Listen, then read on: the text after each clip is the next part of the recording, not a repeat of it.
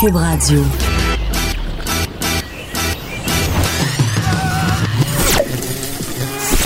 Pour elle, il n'y a jamais de mauvaise question. De 13 à 15. Les effronter. Avec Geneviève Peterson.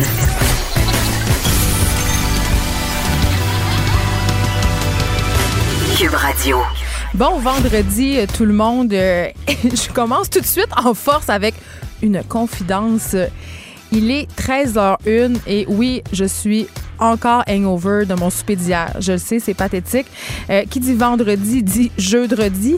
Et euh, j'ai célébré le jeudi très, très fort hier dans un restaurant euh, de Villeray avec des amis. Un, bar à vin, en fait, qui s'appelle euh, Mon Lapin, où euh, j'ai pu consommer moult verres de vin nature. Un peu trop de verres de vin nature. Et là, je, je riais de moi ce matin. Je disais, mon Dieu, mon, j'ai un hangover tellement bourgeois.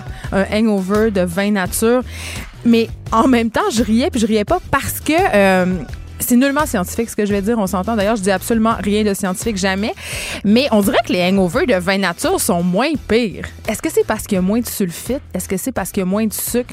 J'aurais vraiment envie que mes amis œnologues m'écrivent pour me dire euh, s'ils ont euh, une étude qui pourrait confirmer mes dires. Mais pour vrai, euh, je pense que tout le monde est au courant au bureau quand j'arrive ici avec un kombucha.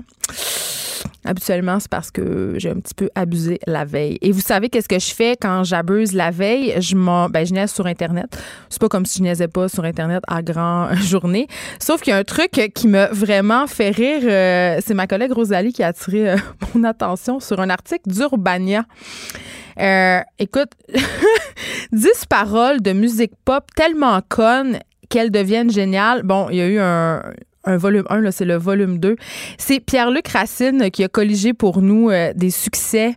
Euh, on le sait, là, les- les paroles de pop, souvent, c'est pas très édifiant. Euh, c'est même souvent vraiment cave. Et là, il va de grands classiques. Martine Sinclair, évidemment, Laver, laver, savez-vous savonner? On aurait pu mettre Kathleen aussi là-dedans. Là, ça va bien. On s'entend que c'est pas de la grande poésie.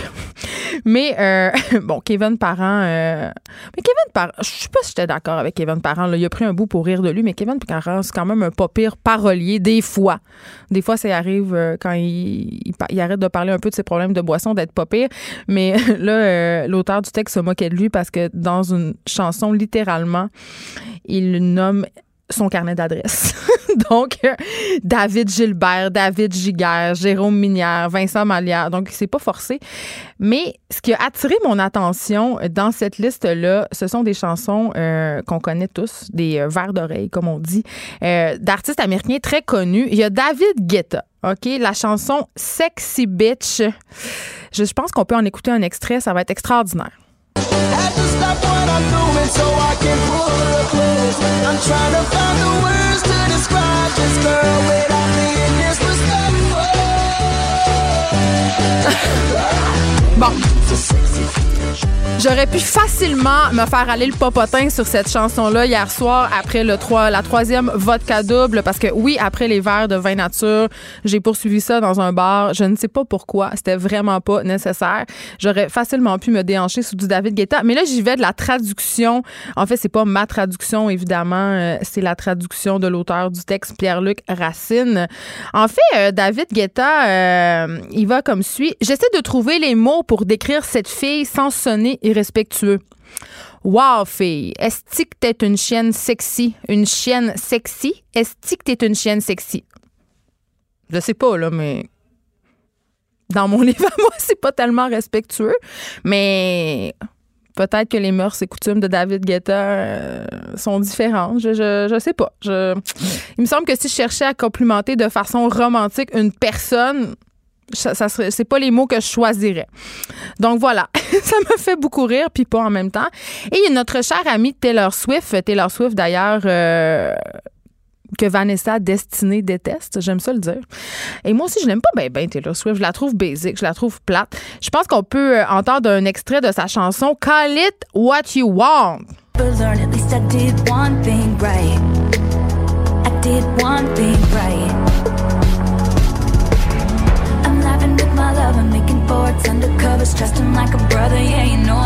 Bon, sa chanson, euh, en plus d'être vraiment plate puis poche, euh, ça va comme suit. J'ai fait une chose comme il faut. Je ris avec mon amant. On fait des forts sous les couvertes. Je lui fais confiance comme à un frère. Je lui fais confiance comme à un frère. Je sais pas, mais moi, dans ma tête, j'ai pas vraiment envie de mélanger la sexualité avec mon frère, ma soeur, ma mère. Très embarrassée euh, par ces paroles. Et euh, l'auteur du texte souligne avec ça m'a beaucoup fait rire euh, parce qu'il il dit Taylor Swift est en adéquation avec son époque parce qu'on sait que dans la culture pornographique il y a puis malheureusement les choses qui sont souvent les plus recherchées ce sont les trucs de step brother, step sister, daddy et je m'étais entretenue d'ailleurs avec euh, quelqu'un qui travaille chez Pornhub pour un autre projet. Et il m'avait vraiment confirmé que c'était les choses les plus recherchées euh, par les internautes, même les femmes. Et il y avait une explication pour ça. euh, avec la, la- la popularité, en fait, grandissante des familles reconstituées, ça aurait l'air que ça nous fait fantasmer ça. On aime, euh, on aime ça. On fantasme sur notre step brother, notre step sister. Puis, euh, en tout cas, Taylor Swift l'a bien compris et elle a fait une chanson euh, à ce sujet. Fait que j'avais envie de vous faire rire un peu ce matin euh, avec ça. C'est sûr qu'on rit jaune un peu avec la chanson de David Guetta, mais quand on c'est sûr que quand on s'attarde aux paroles des chansons pop, on se sent un peu cave des écouter. Puis aussi, d'un point de vue féministe, je me suis souvent demandé si c'était OK d'écouter du gangster rap ou des chansons pop qui malmènent, si on veut, l'image de la femme. Et il y avait cette capsule super intéressante euh, de Judith Lucie Lily Boisvert euh, à Télé-Québec. On peut la, regarder sur Internet où elle se posait la même question. Et la réponse, je- j'en fus soulagée. Ben si oui, on a le droit d'écouter des chansons vulgaires, des chansons qui dénigrent la femme, à condition d'être au courant, de le savoir et se poser la question pourquoi euh, les paroles sont faites comme ça? Ben la réponse est quand même assez simple. La réponse c'est parce que les paroles des chansons pop et, et rap sont majoritairement écrites par des hommes.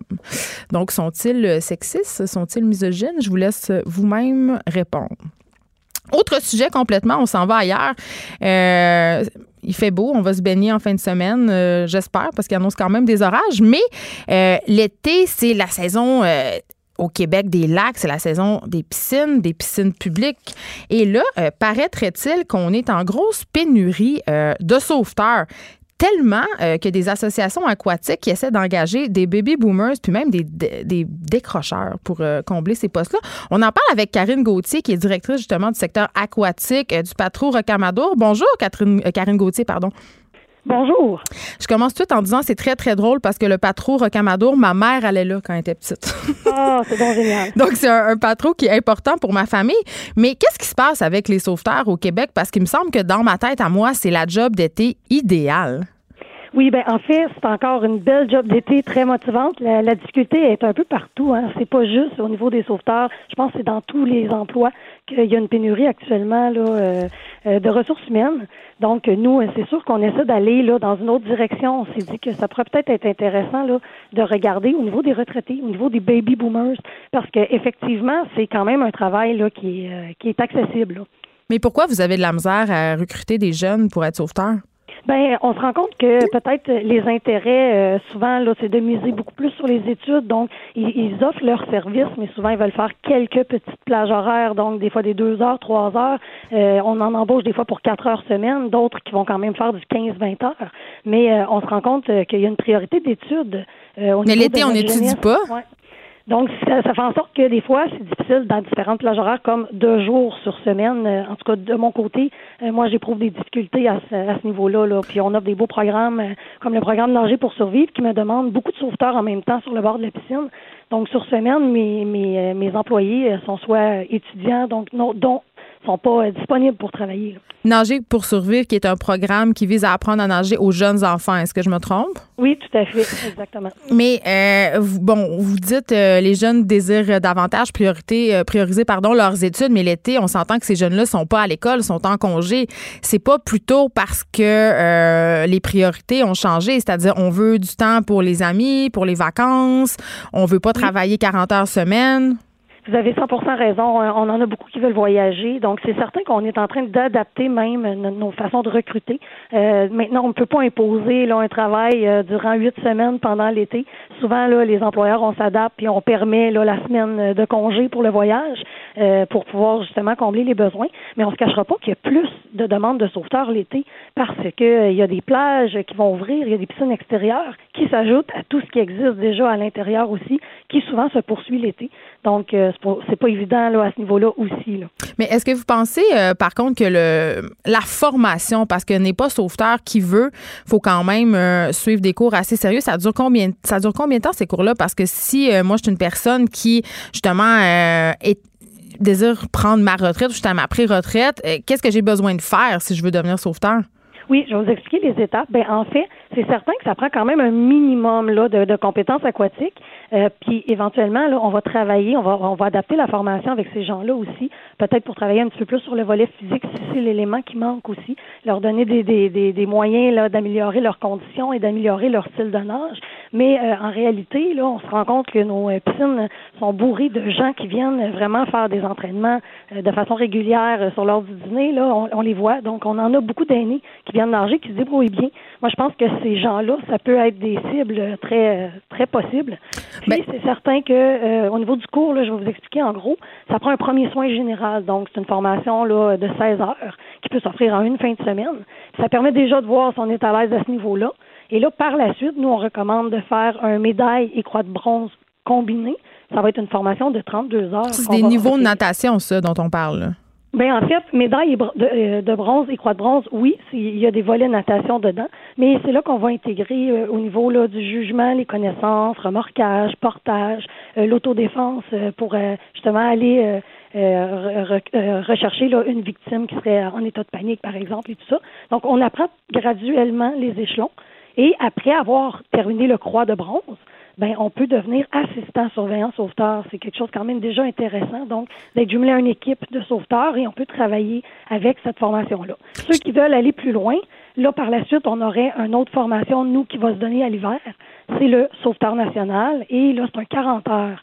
Et là, on va pousser un petit peu plus au niveau des principes de surveillance qu'on va mettre en place. Donc, euh, c'est vraiment une belle formation et ça se fait de façon graduelle aussi.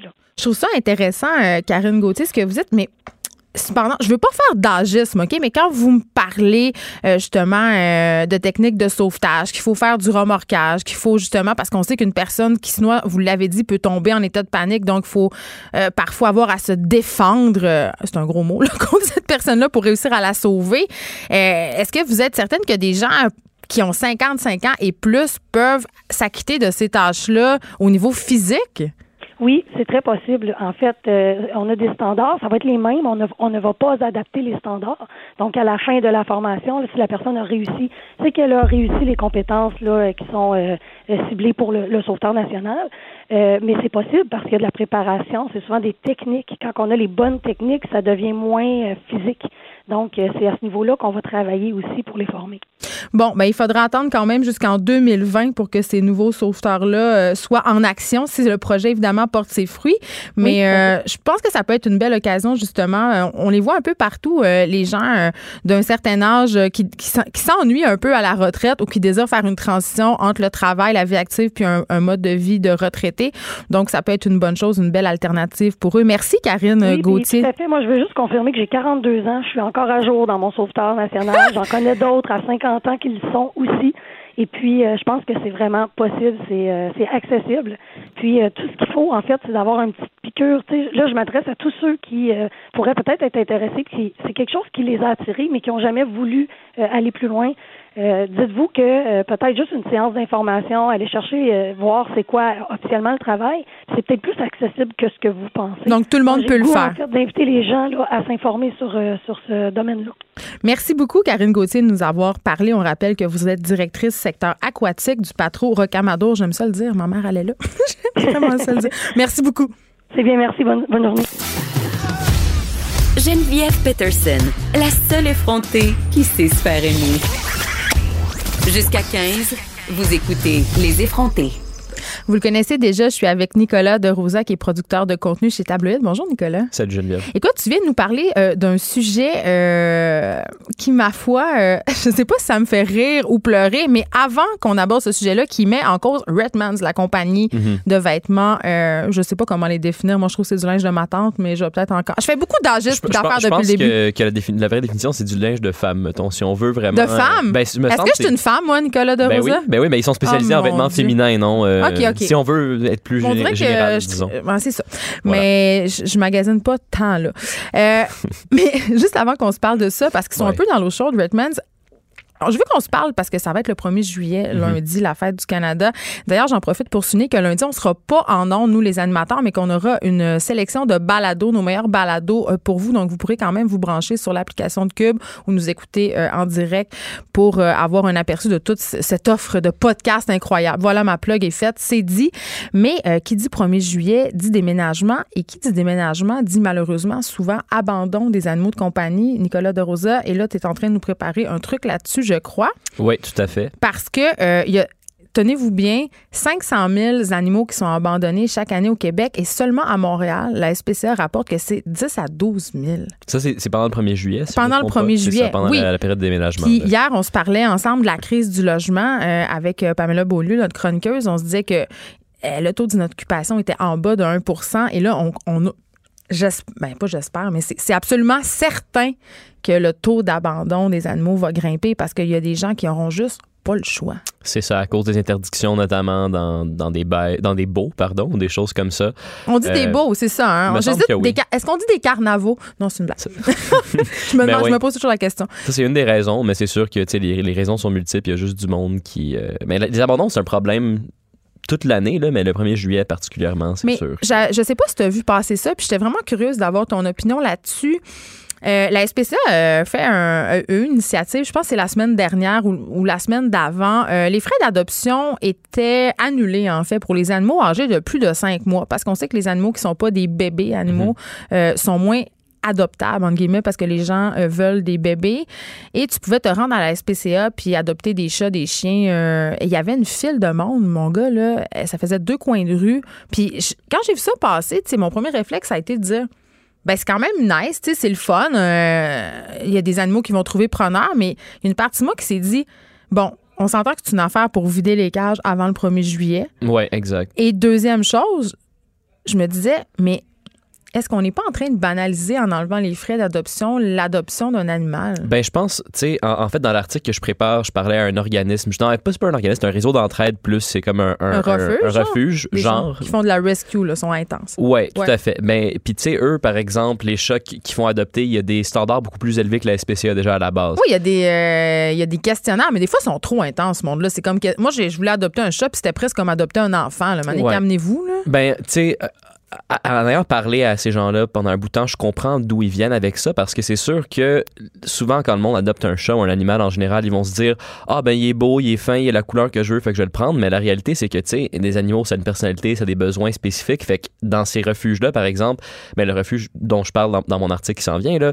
euh, ils veulent vraiment matcher les animaux avec des familles appropriées, puis ils veulent s'assurer là, à 100% que l'animal va être dans cette famille-là pour la vie. C'est ça, pour minimiser les abandons. Parce que là, euh, on fait dur. Puis, on, je sais pas, on dirait qu'on on adopte des chats avec plus de désinvolture que des chiens, en se Mhm. disant, bah, au pire, j'aurai le portail spécial, bah, au pire, je le mettrai sur Kijiji. Mais la vérité, c'est qu'il y a une grande quantité de ces animaux-là qui vont se retrouver carrément euthanasiés parce que ils trouveront pas preneur. Tu sais, il y, y, y a même des couleurs d'animaux moins populaires. Oui, tout à fait. Comme les chats noirs, par exemple, euh, sont, sont tout le temps euh, rejetés plus que les autres. Ou si ont des, des tâches à mauvaise place, euh, Ouais. ou s'ils sont juste trop banales. tu sais, C'est ça, Ils ne sont pas adoptés.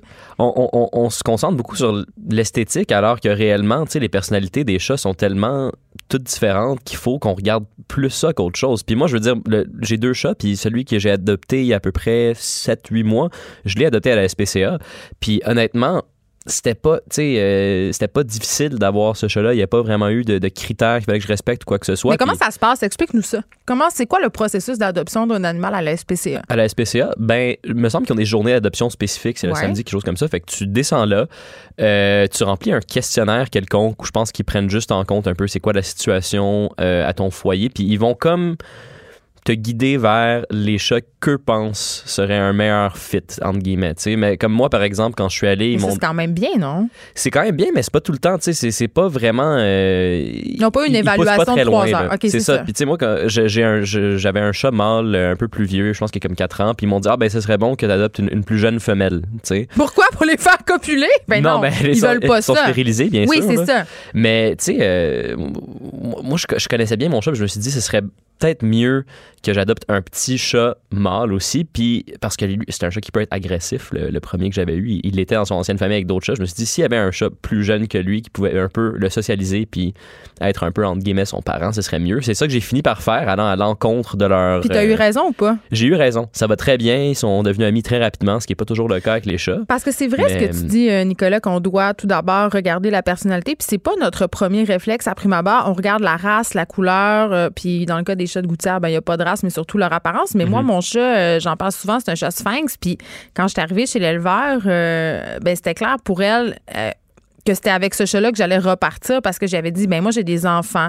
Euh, moi je suis euh, absent de la maison tant d'heures par jour. Tu sais t'expliques un peu ton mode de vie puis il y a des animaux qui sont juste pas un bon match. Moi ça me prenait un chat indépendant quand même mais qui est quand même assez enjoué parce que j'ai des enfants mais parce que je suis souvent partie. Mhm, tu sais, mhm. il était amené à passer deux jours tout seul fait que c'est sûr qu'elle ne va pas me donner le plus dépendant affectif de la portée. C'est des choses qui peuvent avoir une incidence sur le taux d'abandon. Parce que si tu as un animal qui correspond pas à tes besoins, ben là, c'est là que les problématiques arrivent. Tu sais, que les animaux développent des problèmes de comportement en lien avec le mauvais match, si on veut.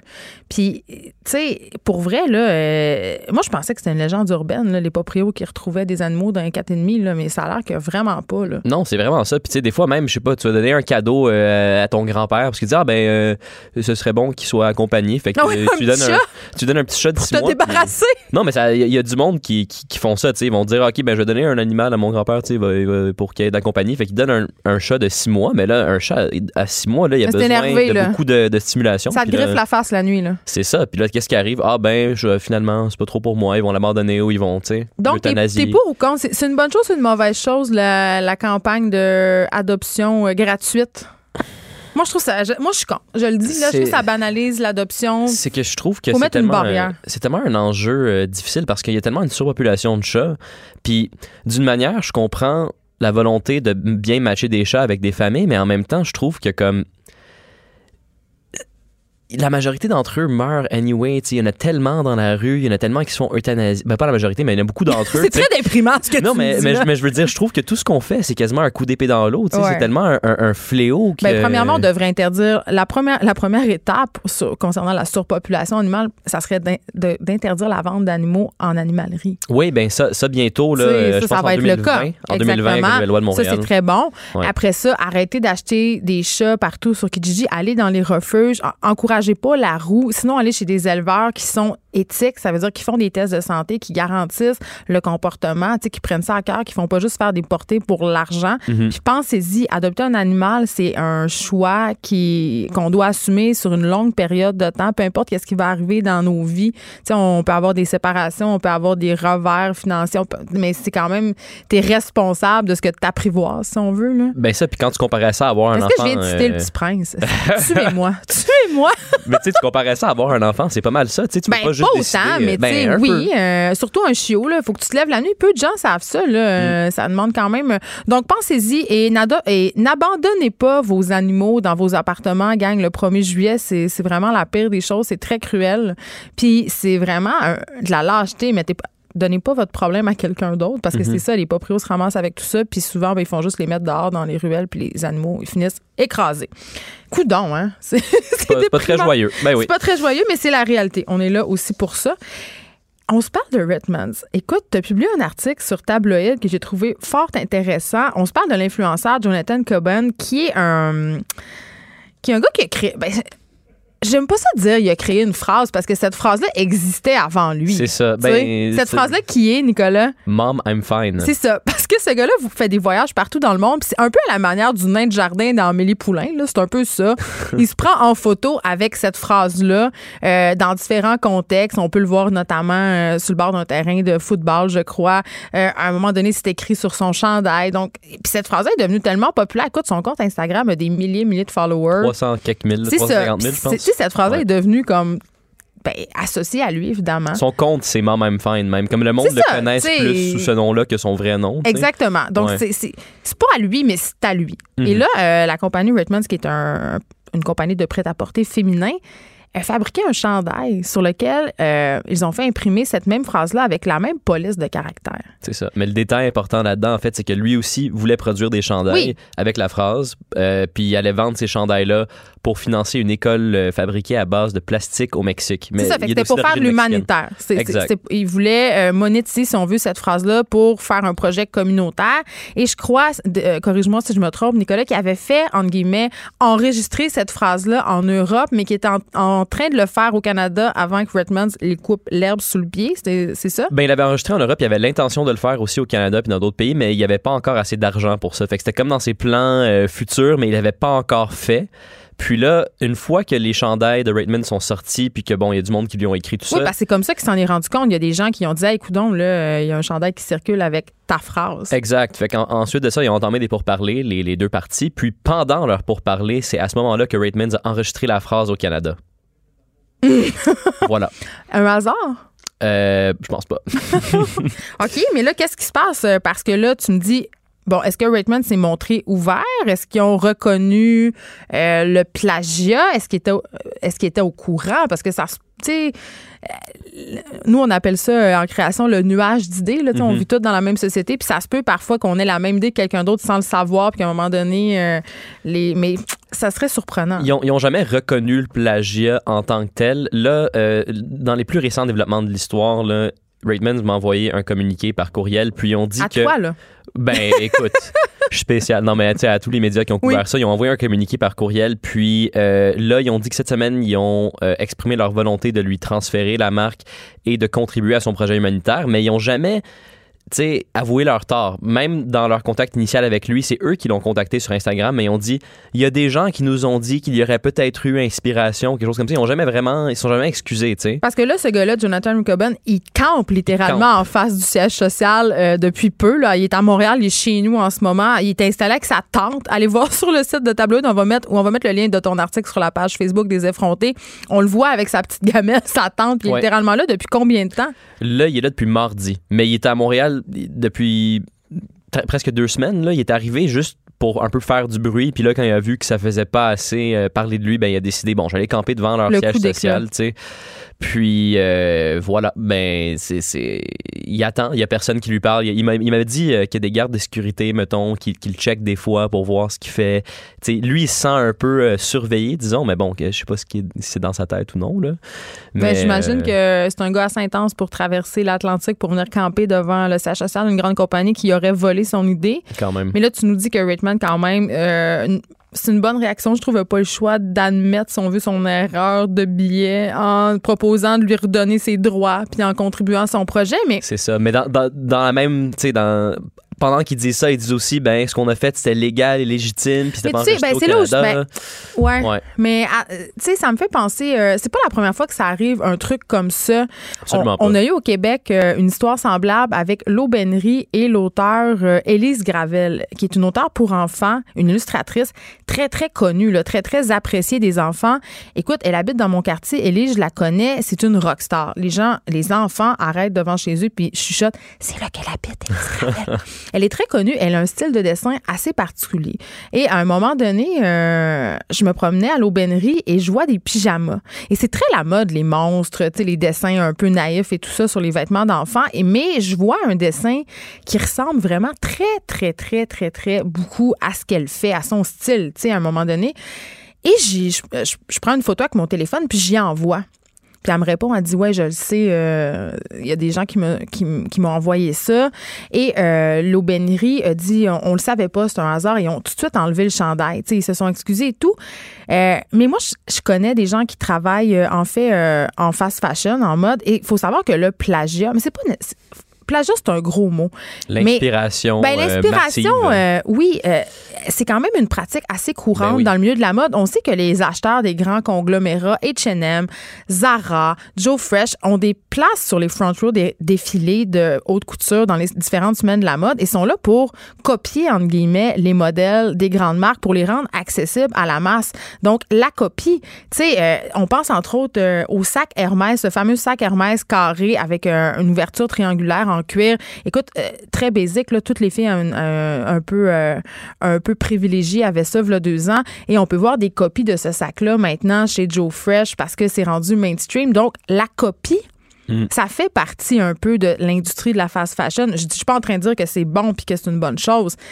Mais c'est clair que quand c'est accepté comme ça par l'ensemble de l'industrie, parce que, euh, tu sais, à Paris, quand c'est la semaine de la mode, les gens qui font des créations, ils le savent que le gars d'H&M, il est là pour s'inspirer fortement de ces modèles. Ouais. Tu sais, fait qu'après ça, c'est clair que les grandes marques sont, ils se sentent pas très mal, je crois. Ben, tu parlais de. Zara, tu sais, je pense que c'est vraiment ça, c'est leur modèle d'affaires, si Mais je me Zara, les trompe pas. Là. souliers, tu sais, je veux dire, Aldo aussi, à la limite. Ah, euh, Aldo, ben oui. tu sais, euh, ça Ben a quand oui. même défrayé la manchette. On a eu une boutique aussi à Montréal euh, qui a été un peu au cœur d'une controverse parce que, euh, puis là, je vais pas la nommer parce que c'est une petite boutique, puis je trouve ça dommage. Ils, ils ont, ils ont rectifié le tir depuis, mais copier, entre guillemets, des modèles de designers euh, locaux.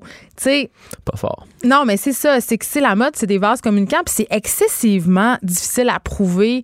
Euh, puis c'est pas comme dans le cas de Jonathan Coben parce que là, c'est une phrase, tu sais. Fait que c'est clair, c'est sa phrase, c'est son compte Instagram. Euh, c'est facile de dire, ben c'est moi. Mais tu sais, quand on parle de détails sur une robe, d'un modèle de chaussure, c'est tough, là. Non, c'est impossible. C'est presque impossible. Fait que c'est là-dessus que les grandes compagnies surfent. C'est que, tu sais, tu l'as dit, Redmans, ils n'ont pas avoué leur plagiat, mais c'est qu'ils n'ont pas à le faire parce que ça serait impossible de le prouver parce que euh, Mommy- Mom I'm fine ou je sais pas trop quoi, là, sa phrase, euh, c'est pas lui qui l'a inventée. Ouais, ça y appartient pas. C'est plate à dire, mais quand ils disent que c'était légal et légitime, comme réellement, oui, c'était légal ce qu'ils ont fait. Mais est-ce que c'est éthique? Ça, c'est une autre Est-ce que le histoire. capitalisme est éthique? Ah ben là, tu me pas là-dessus.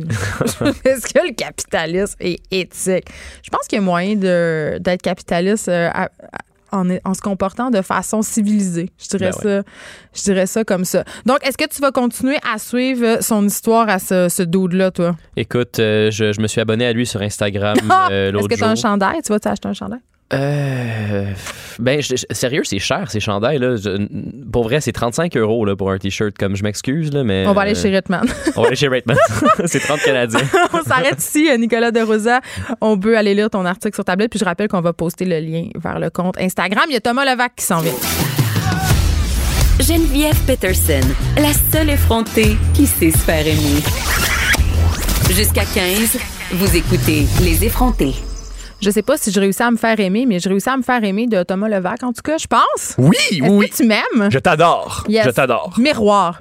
Euh, Est-ce que tu es un homme à chat? J'adore les chats, mais je suis allergique. Et j'ai un drôle de rapport avec les chats, c'est-à-dire que je les aime tellement que je leur fais peur. Comme les femmes. Comme les femmes, j'ai la même relation les avec les chats qu'avec les femmes. Et la, ma- longtemps, la majorité de mes stories, c'était moi qui collais des chats dans la rue. Parce que moi, j'adore pogner des chats errants, les coller, faire Ils sont agressifs, ils ont la teigne. C'est faux qu'ils soient agressifs parce que ben moi je suis plus agressif qu'eux. Alors ils ont peur et je peux les euh, les chuchoter, les embrasser, les aimer pendant quelques secondes et ils se sauvent. Ah non, ça m'a fait penser. euh, quand j'étais petite, j'avais des, euh, des lapins. Yeah. J'avais une- toutes sortes d'affaires. J'avais une ménagerie. Même qu'une fois, euh, il y avait des écureuils dans notre toit. Puis mon père avait dû les attraper parce qu'il était en train de tout gruger, évidemment, à l'intérieur du toit, c'était pas une bonne chose. Et il avait installé des trappes mortifères pour les écureuils. Et à un moment donné, j'entends. Et là, je fais, Ah, il y a un écureuil. Puis là, je voulais pas le voir. En même temps, je voulais le voir. Tu comprends? J'avais comme 5 ans. Il y avait un petit bébé écureuil qui s'était pogné par le poêle. Il était tombé, mais il était pas mort. Et là, mon père, voulant aller le nayer, comme on dit en bon Saguenay, j'étais comme, non, papa, tu peux pas faire ça. Je vais le garder, je vais en prendre soin. Et mon père, cet homme formidable, a construit une espèce de cage géante avec en, en broche à poule, mais c'était trop. Les, les- les trous étaient trop gros, fait qu'il avait tout fermé les broches à poule avec des pinces. Et je l'ai gardé très longtemps. Je l'avais app- je l'avais appelé Pinot, très T'avais un écureuil J'avais un écureuil malade blessé chez toi. Oui, mais on l'a gardé très longtemps, puis on l'a relâché dans la nature. Dieu seul sait ce qui est arrivé. Mais je reviens à mes lapins. Euh, mon père, donné, était écœuré, fait qu'il m'avait dit euh, Ben écoute, euh, tes lapins, je les ai relâchés dans. J'étais allée les porter à la ferme, hein, cette excuse classique des parents. Mais moi, je le croyais Qui pas. marche pas vraiment en ville.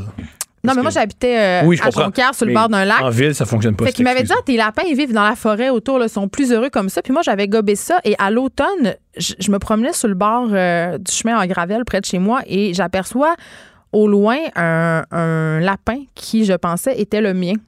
Mais les lapins, souvent, ils se ressemblent beaucoup. Ben là, j'avais, j'étais jeune, j'avais 6 ans. là. Fait que je m'approche très tranquillement et je me suis saisie du lapin.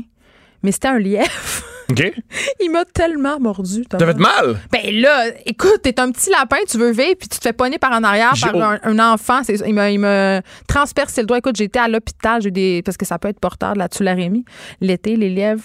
C'était mon anecdote. Yeah! Incroyable, hein? Yeah! Mais toi, je pense, Thomas, euh, t'as donné un chat sur Twitter. Oui, j'explique, j'explique. J'ai toujours, toujours aimé les chats et à un moment donné, je me suis dit, je peux posséder un chat malgré mon allergie. Mais, tout, mais, mais, Ouais, ça l'ennui. mais c'est-tu vrai qu'on s'habitue à, un animal, tu sais, parce que. pire. Parce que. On devient vraiment malade. C'est vraiment. Mais On s'habitue pas. C'est pas logique malade. parce que les tests d'allergie, tu sais, maintenant, il y a des nouvelles affaires qui font. euh, ils te mettent en contact avec l'allergène à l'hôpital, puis ça s'appelle la désensibilisation, puis euh, tu deviens moins allergique à l'agent qui te rend euh, allergique. Fait que Ben, toi, ça fait pas la même chose avec Ben, si tu adoptes un chat. Surprise, surprise, avoir un chat chez soi puis le coller tout le temps, c'est moins scientifique qu'aller à l'hôpital et avoir des professionnels avec des doctorats Qui te désensibilise. Voilà, moi, c'est. Fait que toi, tu sais, avec cette idée-là en tête, tu t'es dit, je vais. J'ai vu une annonce sur Facebook. Quelqu'un sur Facebook disait Moi, j'ai un contrat aux Pays-Bas pendant un an. Qui veut s'occuper?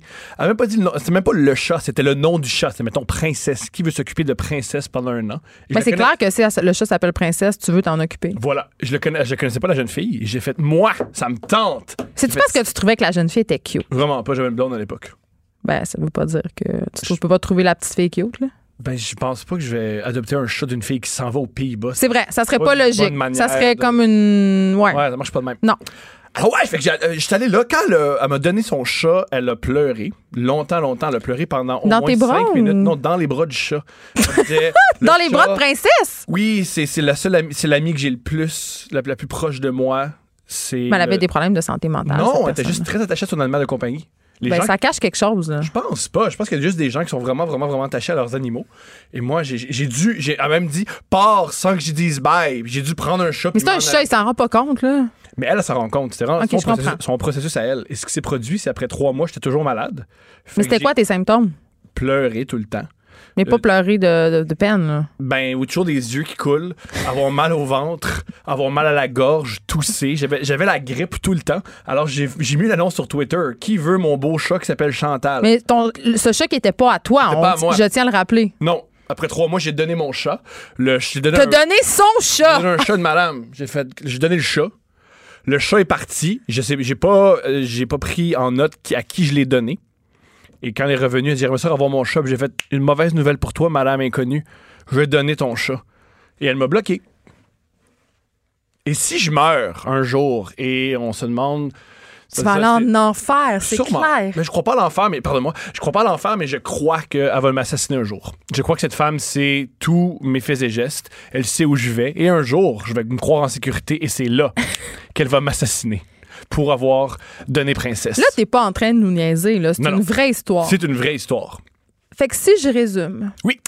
il y a une folle au chat qui aime tellement son chat. C'est pas une folle au chat, c'est une dame qui est vraiment attachée à un animal. On le voit souvent. Donc, il oui. y a une folle au chat qui aime son chat tellement qu'elle braille dans, tes- dans le bras du chat, Mhm. qu'elle dit Je vais m'en aller sans dire bye un an aux Pays-Bas. Elle s'en peut plus. Sûrement qu'elle consulte des thérapeutes pour s'en mettre. Et toi, sans même l'avertir, tu donnes son chat, Mhm. un chat qui t'appartient pas à quelqu'un d'autre, dont tu ne prends pas les coordonnées.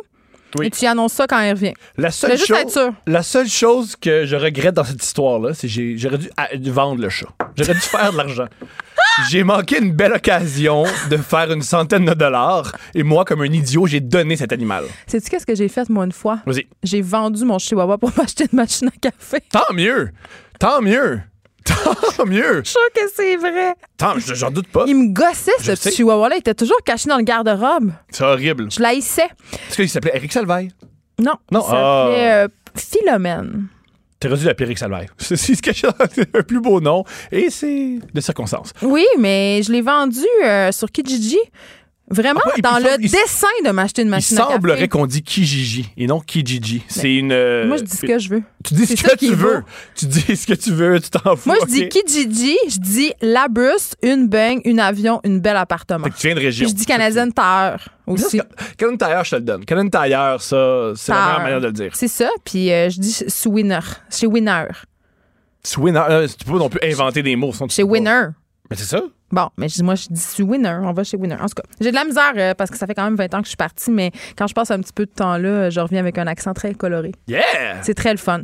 Bon, mais euh, on va pas se parler de chat non plus euh, pendant euh, Non, tout non, le non, reste de l'émission, même si c'est un sujet qui nous a fait avouer des choses épouvantables. Hey, pour vrai, là, j'en reviens pas de ton affaire de chat. J'ai un ami qui a. T'es une mauvaise personne. Je pense pas que je suis une mauvaise personne. égoïste, tellement. Ça, oui, mais je suis surtout un mauvais homme d'affaires. Ça, mais ça, je pense que ça. je pense que la démonstration n'est plus à faire sur, tes habiletés euh, marketing là, et financières. Je pense que toi puis moi, euh, si on se part une business, je nous donne même pas un an. On est en faillite, puis on, on est, on est sur une île déserte, puis Equifax a mis un contrat sur notre tête. Je Yeah. pense que c'est ça qui va se passer.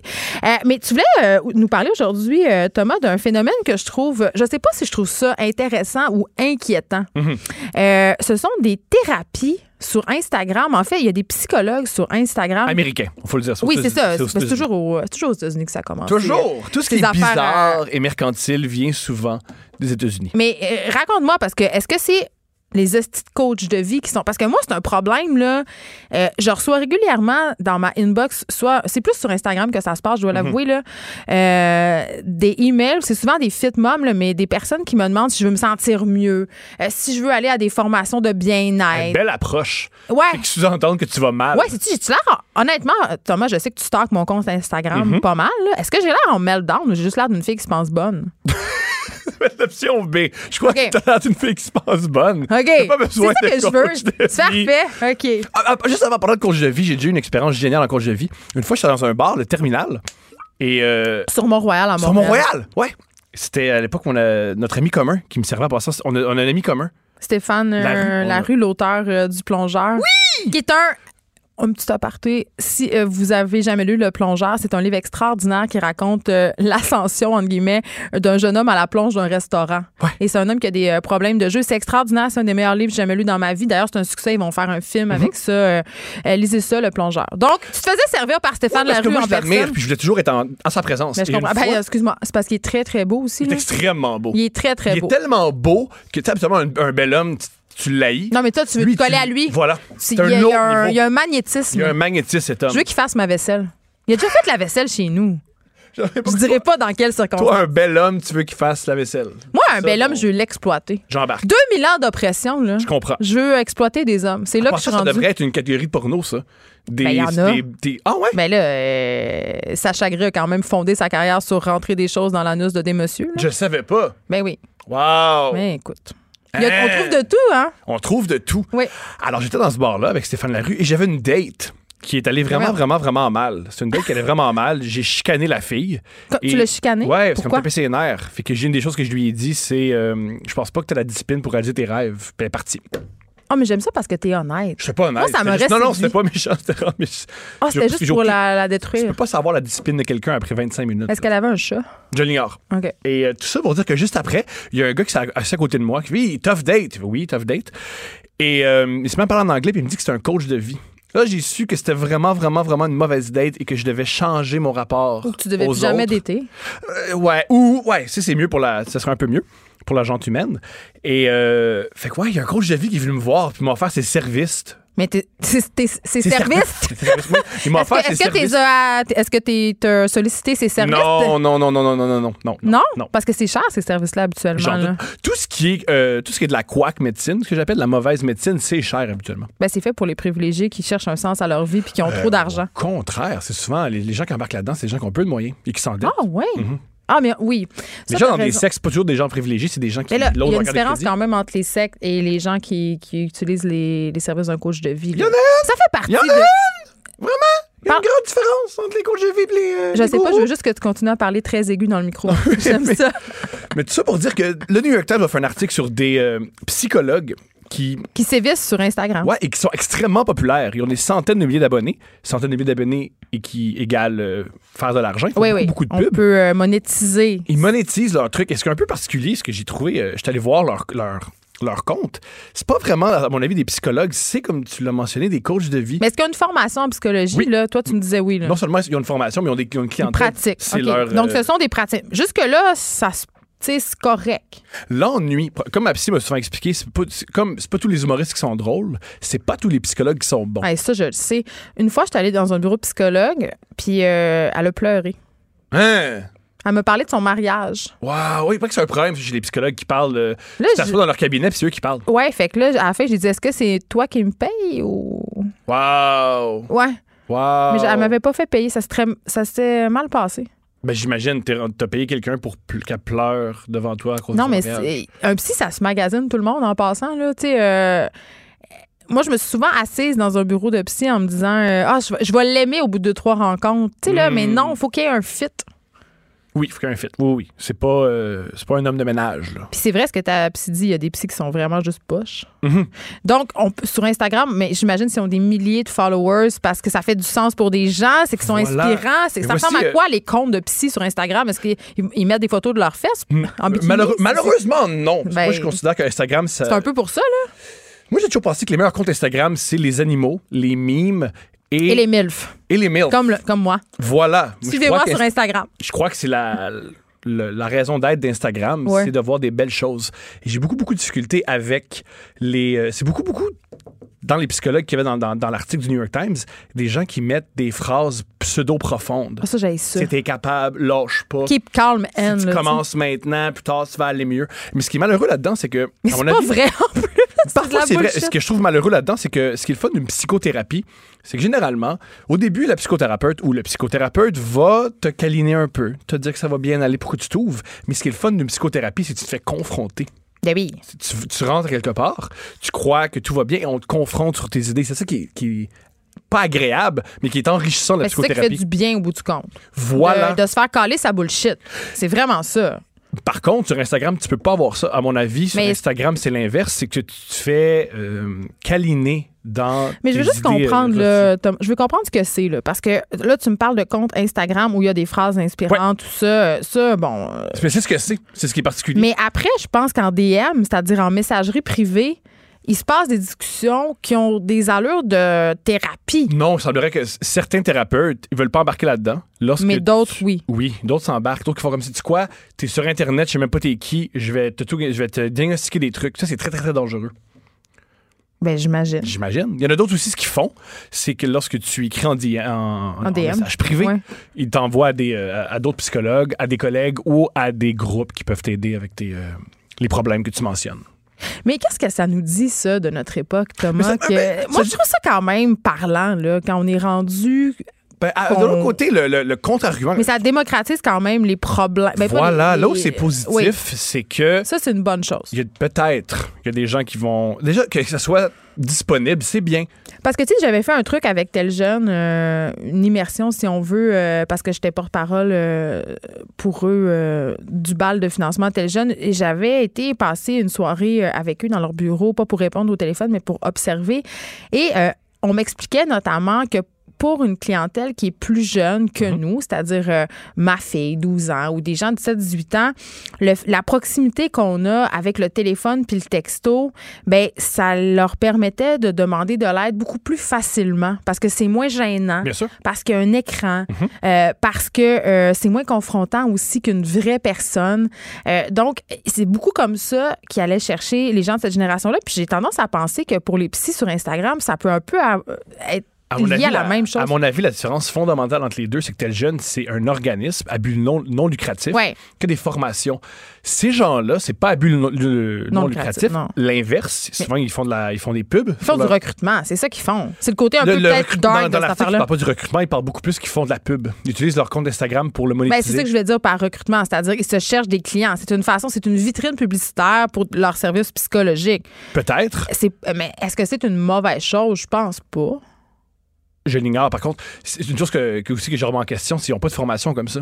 Qu'est-ce qu'ils qu'est-ce qu'ils savent de comment faire une, une Mais tu thérapie m'as dit que par tantôt, c'était des psys, là, par contre. Tu peux être un bon psy, mais être nul sur Internet. Moi, ma psy, Ah ouais. elle me parle souvent qu'un texto, tu peux pas lire une personne sur un texto. Le moins tu textes une personne que t'aimes, le mieux c'est. Si tu parles de quelque chose de. Moi, mes pires chicanes avec mon chum, c'est toujours par texto. Bien sûr. Parce, Parce que tu ne qu'on vois pas la comprend personne. rien. Voilà. Alors, déjà, une, une, Tu prends mal toutes les phrases qui Ouais. sont, que tu devrais pas. une grande partie de la psychothérapie, c'est de voir l'autre personne, c'est de voir comment elle, elle agit, voir ses yeux, voir son regard, voir. euh, lire son, son langage physique. Pas se texter les émoticônes de bonhomme fâché. C'est pas, je pense que c'est la pire thérapie, juste envoyer des mimes et des euh, petits bonhommes fâchés. Ah, ok, t'es sûrement pervers narcissique, bien sûr. Je crois pas que ça fonctionne comme ça. ah, j'ai peur des D'un autre côté, c'est une bonne chose que ce soit démocratique. C'est une bonne chose que ça existe. Peut-être qu'il y a des gens qui vont voir ça, les aider un peu, ou d'autres vont les consulter. Ben, Par contre, un truc bon. dans l'article qu'il y avait que je trouvais assez alarmant, c'est qu'il y a un, un homme qui a dit Moi, longtemps, longtemps, j'ai consulté, mais j'ai plus besoin parce que j'ai maintenant ces comptes Instagram-là. Là, Ah, je- fait que lui, c'est comme la thérapie à la carte. Ouais.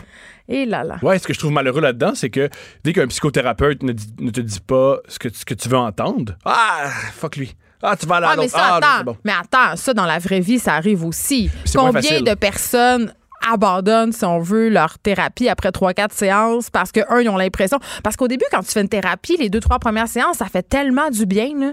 Puis Après, on dirait que tous tes problèmes sont réglés, mais c'est comme une phase. Il faut que Mhm. tu passes cette phase-là puis que tu plus deep. Mais il y a beaucoup de gens qui abandonnent après 3-4 séances pour des raisons aussi financières. Parce que c'est. Moi, je, je le dirai jamais assez. Là, euh, C'est cher. ben, c'est cher. Puis pour avoir accès à un psy au public, ça prend Très long. Deux, trois ans.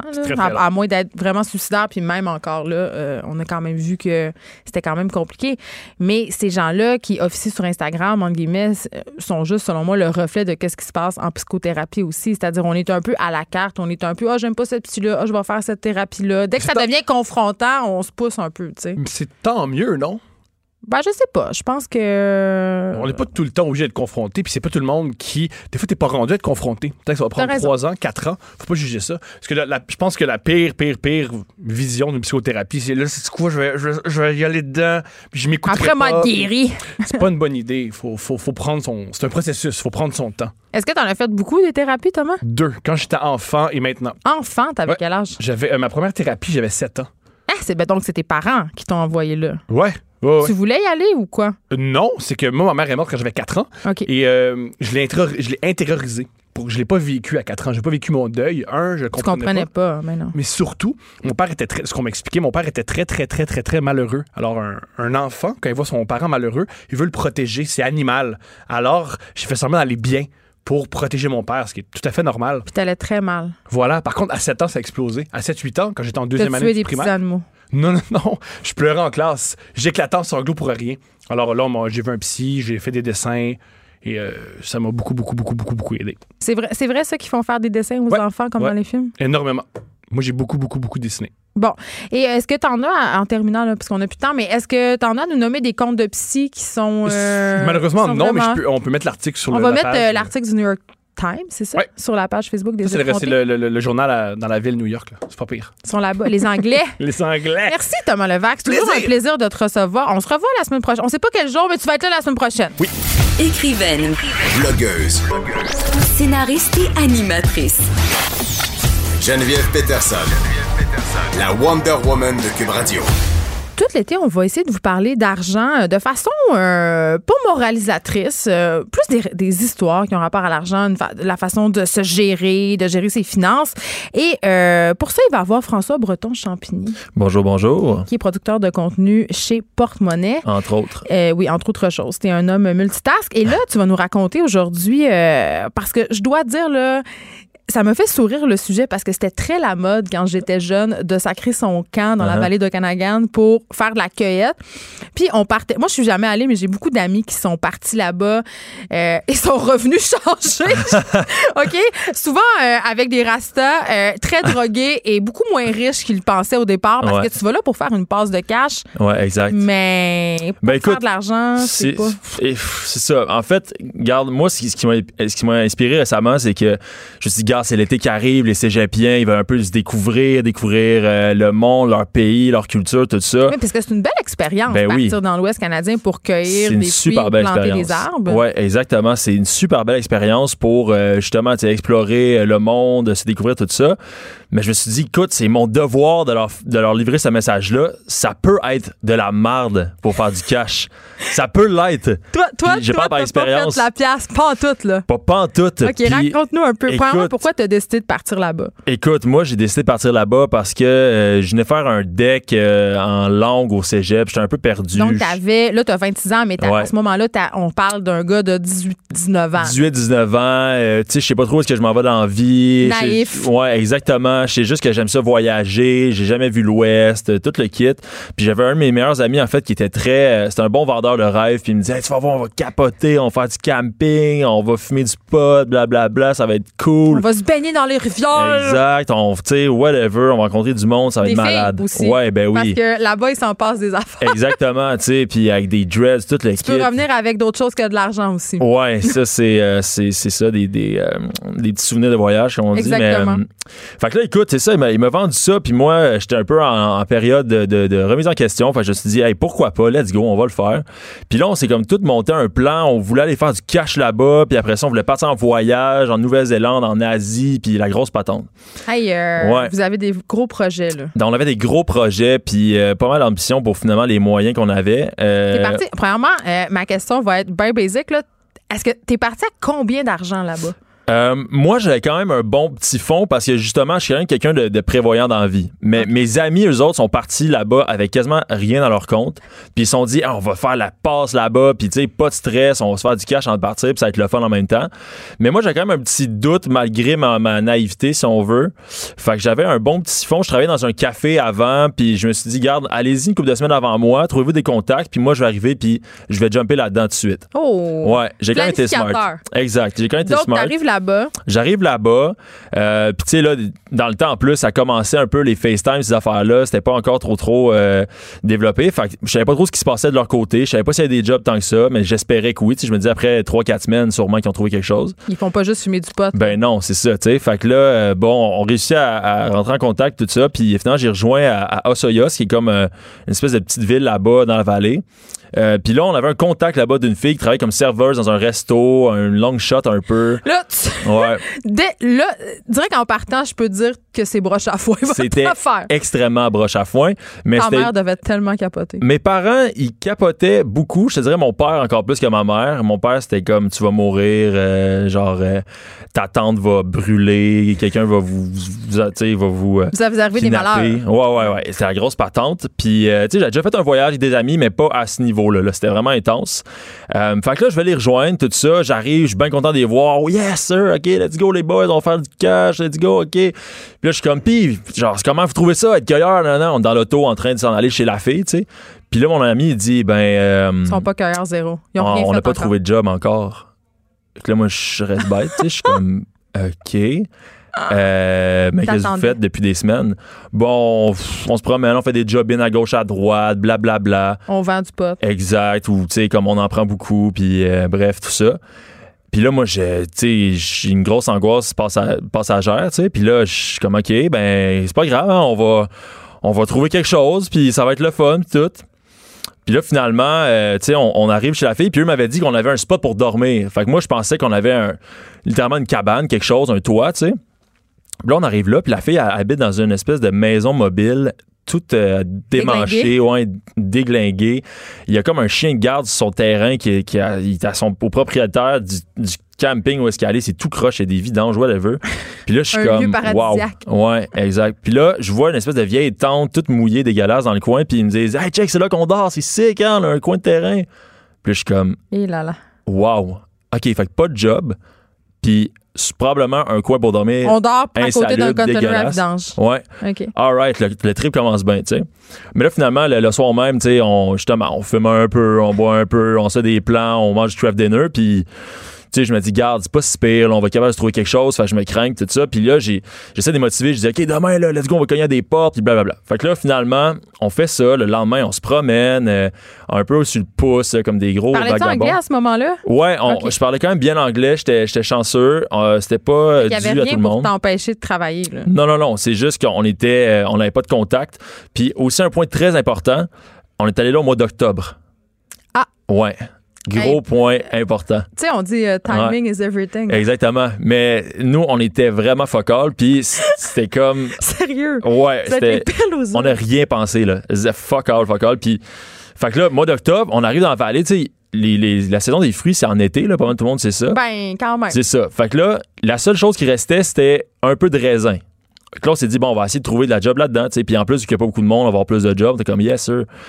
Fait que là, on finalement a trouvé une job en une journée. Cœur de raisin. Cœur de raisin. Bon. Fait que là, le lendemain matin, le gars vient nous chercher avec son pick-up, puis on commençait à 6 h du matin, puis il fallait cueillir tous les raisins possibles puis on était payé à la quantité de raisins qu'on qu'on prenait. C'est là la pogne. Exactement. Elle est là la pogne. Exact. Fait que là, tu sais, nous, on est bien craqués, on est tous des gars en forme, on est jeunes, on est pimpants, let's go, on y va. Et vous êtes légèrement over puis sur le pot. Exactement. Pas si pimpant. Et non, c'est ça. À 5 h du matin, quand tu te réveilles puis tu manges juste des biscuits soda avec du euh, beurre de pinot, t'es pas si pimpant, mais tu sais, à cet âge-là, il y a n'importe quoi, puis un truc peut passer dessus, puis tu le digères bien, fait que c'est correct. Et là, on se réveille, on est comme, let's go, les boys, on va faire ça, on va faire, euh, je sais pas, tu sais, dans notre tête, c'était comme 200$ piastres dans, dans, dans la journée, puis Et on est parti. 15 piastres, c'est sûr. On arrive, OK. First, on était des, des Mexicains qui, eux autres, Expérimenté. très expérimentés. Eux, c'est une job de vie, littéralement. Tu ils vont là l'été pour amener du cash à la maison, puis ils niaisent pas. Là, Tu ils ont leurs instruments personnalisés quasiment avec leur nom dessus, leur masque, leur euh, let's go, ils partent. OK, parce qu'il y a comme des techniques, puis tu peux, Oui, oui, tu peux oui. arriver là avec ton gear. Là. Ah ouais, ouais, eux autres, il y avait leur petit couteau, leur petite pince, il y avait leur seau, il y avait euh, leur lunettes de soleil, leurs gants, tout le kit. Puis toi, t'avais? Moi, j'avais fuck all, j'avais des shorts, une camisole, puis une calotte, genre. Puis en plus, Avais-tu mis de la crème solaire? Probablement pas, je m'en rappelle pas. Euh, mais c'était ce qui était épouvantable, les moustiques, les mouches, euh, puis le froid aussi, parce que c'est comme désertique un peu. Le nom n'a pas prévu ça, tu sais, fait que là, moi, je débarque là, j'ai frette, je suis pas préparé, tout ça. Puis le gars, il nous fait juste nous pitcher dans la vigne, puis il dit, ça c'est votre seau, ça c'est les vignes, prenez-en le plus possible, puis euh, good luck. Puis là, il s'en va. Puis là, moi, je suis avec mes amis, puis on est comme, euh, OK, euh, ben, let's go, tu sais, on part. Puis là, on part avec nos seaux. Puis, tu sais, là, ça fait à peu près comme 30 minutes que j'en fais. Puis moi, je suis quand même 6 pieds 2 à peu près. Puis, euh, tu sais, c'est toujours une job qu'il faut que tu te penches, tu pognes les raisins, tu coupes la branche, tu remplis ton seau, Pas tu que le lèves. brises non plus. là. Exact. Faut pas que tu brises. Faut que tu coupes d'une certaine manière pour pas briser la vigne. Fait que là, tu sais, t'essayes de, de, de bien faire, mais d'aller vite pour en faire plus. Puis là, tu sais, tu te goûtes, tu te garoches, tu, tu, tu te grouilles. Puis là, ça fait 30 minutes, puis je suis comme, ouais, wow, OK, tu sais, je pense que j'ai bien travaillé. Je lève la tête. Trois, quatre vignes sont, sont complètement vides en, en avant de moi. Moi, je l'ai fait une. Parce là- que les Mexicains sont passés. Exact. Et là, moi, je dis à mon ami, hey, crème, Emile, t'es donc bien bon, let's go, man. On va, on, on va splitter le, le, le pot après la journée. Puis il disait, c'est pas moi, là, c'est les Mexicains. Ils ont fait comme 3-4 vignes en 15 minutes, genre, chaque. Que là, nous, on est comme, Mais là, wow. que c'est combien le panier, mettons, que t'étais payé? Euh, pff, je me rappelle plus trop, trop, mais tu sais, c'était pas énorme déjà. Puis là, nous, en plus de ça, ben, les Mexicains, ils étaient juste deux Mexicains, mais ils faisaient le triple de notre job à quatre. C'était épouvantable. là. Ils allaient là. C'était le commando des surhumains. Ouais, ouais, ouais. Eux autres, ils niaisaient pas, là. Fait que là, euh, tu sais, moi, je capote, je suis comme, wow, OK, on se fait, on se fait battre, puis ça va pas bien. À ce moment-là, est-ce que tu commences à voir ton voyage en Asie s'éloigner? Ouais, mais je commence surtout à voir les gros, euh, mettons, euh, louer un sidou, puis ces activités-là s'éloigner pas mal. là. Tu sais, là, les- Louer un petit dou- ouais. Tu sais, là, genre, euh, me voir sur- dans, un golf en Thaïlande en train de faire du sidou ou faire du bungee en Nouvelle-Zélande, là, je me disais, OK, bye bye, là, c'est fini. Euh, mais là, tu sais, j'étais vraiment craqué, puis on s'est dit, OK, on se pousse, on se pousse, on se pousse. Puis à 10h30, le boss, il, il, colle, il, il colle avec un sifflet. Puis là, on est comme, OK, tu sais, c'est une pause, une pause dans la journée. Puis là, il dit, Hey, great work, guys, uh, the day is done, blablabla. Là, on est comme, OK, ça fait deux heures et demie qu'on travaille, tu sais. Puis la journée est finie parce que les Mexicains, ils ont tous pogné raisin. Fait qu'il y a juste plus de raisin dans, dans, Ils dans t'ont la volé tes raisins? ils ont tout pogné. Fait que là, nous, on était comme, bon, c'est ben, injuste. ben, c'est pas injuste. C'était les autres qui étaient trop forts, puis nous qui étaient trop niaiseux. Fait que là, bon, la journée était, était finie. Puis au Combien- début, tu sais, je capotais. Je me disais, OK, ça va être d'un à chaque jour. Puis là, euh, tu sais, j'avais aucune idée de combien on avait fait. Puis finalement, le gars, après, il, tu sais, il nous split euh, le, le, Le pot. Ouais. Puis on a fait 75 chaque en 3h30 à peu Ben près. c'est pas super, par exemple. C'est pas si pire. Hey, là, tu te plains de vendre plein, mon petit millénial? Non, non, non, mais attends. 75 Hey, excuse-moi. à te casser le dos, casser Ah, les mains. toi. Attends, là, tu... Hey. Eh bien, ah, attends, j'ai- j'ai-tu une petite larme qui vient? Ah, non, je pense pas. Écoute, des... c'est nous, on avait, on avait mis nos, nos attentes tellement hautes que Mais tu pensais pas que t'allais payé 1000 pièces pour cueillir des pommes? Ben, écoute, la naïveté l'a emporté, là, je te dirais, sur, sur, sur les attentes. là. 75 pièces pour 3 heures, là, t'es bon. non, mais écoute, en fait, on a commencé à 6 heures. Ça, ça fait longtemps, là. Fait qu'aujourd'hui, ça, Ça vaut fait- peut-être 80. Wow, hein, l'inflation, que ça fait aujourd'hui. Ben, écoute, Mais écoute, je te dis ça, on a commencé à 6 heures, on a arrêté à 10h30. Ce qui est, tu sais, c'est pas une, tant que ça. une vraie victime? Mais non, mais t'aurais dû voir là, les, les, les bras gros de même à cause des piqûres de moustiques, les coups de soleil, euh, ta, ta, ta, c'était... Est-ce que t'as pas drôle. entendu parler du débarquement en Normandie? Euh, non. J'ai jamais entendu parler de ça, mais je pense que c'est moins pire que ce que j'ai vécu. je, je peux te dire, là, c'était, c'était épouvantable.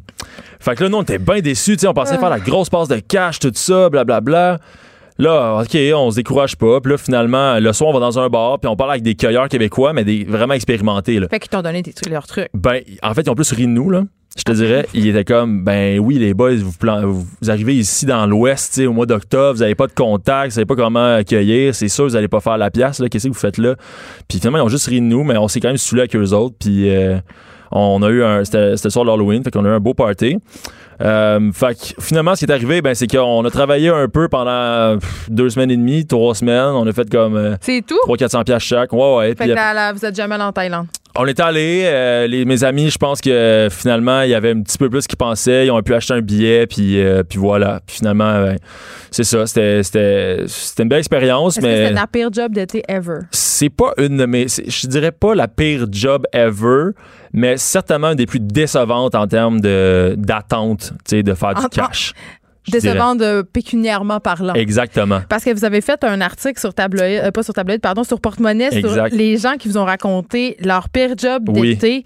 Euh, On notamment. a eu bien du fun. Ben là. Anne-Sophie qui dit j'ai été vendeuse de meubles à Ouais. Québec entre ma première et ma deuxième année de bac et tout a été atroce. J'ai pris la job en me disant que je pourrais faire une passe de cash. Vous avez, c'est tout ça, hein? Ouais. Genre, vouloir faire une passe. Tu sais que vendre la drogue pour faire une passe de cash, hein? c'est, pas mal mieux que vendre des meubles ou aller cueillir des fruits, mais C'est- j'ai l'impression, j'ai l'impression que vos pires jobs d'été, euh, c'est pas si pire. Emballeur au métro, je veux dire, qu'est-ce qu'il y a de pire avec emballeur au métro? Ben écoute, c'est surtout cocache, je te dirais, Ben- les pires jobs d'été qu'on a trouvés. Simon était préposé au service à la clientèle de Revenu Québec. Ouais. Ça, je peux te dire que ça doit pas être facile parce Non. que tout ce que tu fais, littéralement, c'est de faire crier après toute la Exactement. journée. Ben, il m'a dit qu'il littéralement ses journées c'est manger de la merde au téléphone, tu sais, puis euh, tout ça.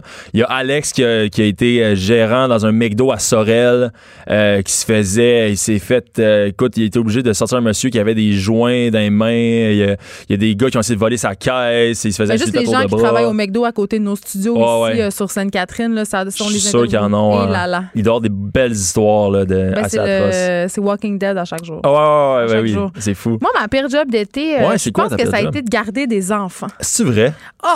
Parce que- Ah ouais. Ben, parce- T'as pas développé ton instinct maternel avec ça? Non, vraiment pas. Euh, Bon. d- D'ailleurs, je me rappelle qu'après avoir fait ce, ce contrat-là de gardiennage qui a duré exactement deux jours, Ouais. je m'étais juré en mon fort intérieur de ne jamais avoir d'enfant. Oh, palais. J'ai tellement haï ça. Là. Ah ouais? Puis encore à ce jour, quand je vois les mots petits, tu sais, les, les animateurs de camp de jour, là, genre Ouais. popcorn, caramel, Ouais. poney, là, je me dis, mais ces gens-là sont pas normaux. Comment tu peux vouloir ça? Comment tu peux vouloir passer ton été avec Kevin, Alice, euh, puis qui, tu sais, Ouais. ah non, c'est la pire. Moi, qu'est-ce que moi, le plus là-dedans? Ben, les enfants! Les enfants? Arc! Le salaire, t'es-tu pas pire au moins? Ben, je sais pas, j'ai retravaillé deux jours, je suis partie. Oh my God, OK. Mais moi, Ah en plus, ouais. c'était même pas garder des enfants dans un camp de jour, c'était garder des enfants dans une famille. Une fois, ma tante me fait garder son bébé, puis il pleurait. Puis j'ai appelé ma mère puis ma tante qui étaient allées souper ensemble au restaurant. Puis j'ai dit, revenez, il pleure, il est tellement laid, là. Puis finalement, pourquoi t'as décidé d'avoir des enfants pareils? T'as quand même surmonté cette expérience-là? ben, c'est les hormones. Ah ben oui. C'est l'appel en nature. Ben oui. Je me l'explique comme ça. C'est le cours naturel des choses. C'est qu'à un moment donné, t'oublies. Ouais. Que t'as gardé des enfants puis que c'était dégueulasse. Mais écoute, euh, François Breton-Champigny, je trouve pas que ton expérience de travail dans l'Ouest a été si pire que ça. Ben, de ma 75 perspective, c'était pas pour pire. trois heures, là. Tu sais qu'il y a des gens ici à Montréal qui travaillent euh, Ouais. dans des manufactures euh, puis qui torchent des toilettes pour Je moi. te dirais que c'était surtout au niveau de l'attente qui ont été déçus. là, Peut-être que, peut-être que tu aurais une petite introspection à faire. Peut-être que tu pourrais consulter les psychologues sur Instagram dont nous parlait Thomas Levac. Oh, peut-être. Écoute, Je vais voir ça. Mais là, tu as une belle job maintenant. Tu Oui. fais du contenu pour nous. De 13 à 15, Les effrontés. deux heures où on relâche nos bonnes manières. Après tout, on est en vacances. Cube Radio. Il y a Gilles Dionne euh, qui m'écrit pour me parler justement des coachs de vie. Euh, il me dit des coachs de vie, ils s'en improvisent à la tonne, souvent avec peu de formation sérieuse et ils sont généralement plus performants que les psychologues qui ont fait 5 à 7 ans d'université. Bon, là, Gilles, je suis pas sûre, je suis avec toi là-dedans. Néanmoins, je poursuis. Il y a souvent des versions ésotériques. J'ai une conscience très ouverte et j'ai fréquenté quelques-unes de ces personnes. Ce sont souvent des bibites à argent qui donnent des versions débridées de l'argent pour nous convaincre de les payer. Je dois dire que là-dessus, je suis assez d'accord parce que souvent, euh, ce qui nous offre ces coachs de vie-là, ce sont des formations et plus on veut en suivre, plus on veut évoluer, plus il faut payer. Comme quoi, euh, en dehors de- du payage, point de salut. Voilà, merci Gilles de nous avoir écrit. Et je veux revenir sur euh, notre, ce que notre chroniqueur François Breton-Champigny a dit sur son expérience dans la vallée d'Okanagan. Je trouvais que c'était assez représentatif de la discussion qu'on a eue par rapport au manque de sauvetage, de sauveteurs, pardon, dans les piscines. Les ce que veulent les jeunes travailleurs maintenant, ce sont des bonnes conditions, c'est faire des passes de cash, ça revient souvent. Et il y a ma tante a un magasin de piscine dans la région de Québec qui a énormément de difficultés à recruter des jeunes parce que euh, les horaires de travail sont trop intenses et on parle d'une semaine de 40 heures, tout le monde. Et là, j'en parle avec notre invité. Parce que là, elle est crampée par l'attente de pouvoir parler. Christine Morancy, salut. Salut. Je t'ai averti que t'allais allais avoir le droit de sacrer, fait que c'est dit. Peut-être qu'il va y avoir du sacrage. Quoi, Peut-être. quand t'entends euh, des choses comme ça, ça te donne ça envie de sacrer? Ouais. Non, mais ça me donne envie de faire des câlins à des petits jeunes puis faire Hey, la vie, t'es pas prêt. Mais Ah euh, oui. non, hey, sérieux, des semaines de 40 heures, mon chum, c'est la base. Mais moi, je me rappelle plus quand j'ai fait une semaine de 40 heures, en fait. Non, c'est ça. Ben, Ben, Surtout que moi, quand j'arrive chez nous, euh, il y a un deuxième chiffre qui commence pour moi. Ben, le exact. chiffre de maman. Toi, t'as trois enfants, ça, c'est terrible. Moi, je suis folle. Mais ouais, exactement. Mais euh, non, c'est ça. Ces gens-là, c'est parce que plus la vie avance, moins je sens que les jeunes sont armés pour euh, ce qui s'en vient. Fait que ça, c'est des trucs qu'on devrait apprendre à l'école, tu sais. Je pense que Les camps au- de travail, ça serait Ouais, ouais, extraordinaire. ouais. Non, mais tu sais, de, de, de tester. Tu sais, moi, entre le secondaire puis le cégep, j'ai pris un an pour travailler à temps plein. Ça m'a formé, je te dirais. Oui. Écoute, euh, je dois être super honnête avec toi. Avant de, de, de te recevoir ici, je savais pas beaucoup t'étais qui, je savais pas qu'est-ce que tu faisais. Puis je suis certaine que certains de nos auditeurs se demandent en ce moment, mais qui es-tu, Christine Morancy? Ben, c'est oui. Donc, qu'est-ce que tu fais? Tu fais des spectacles d'humour où tu sacs beaucoup, mais euh, parle-nous un peu de toi.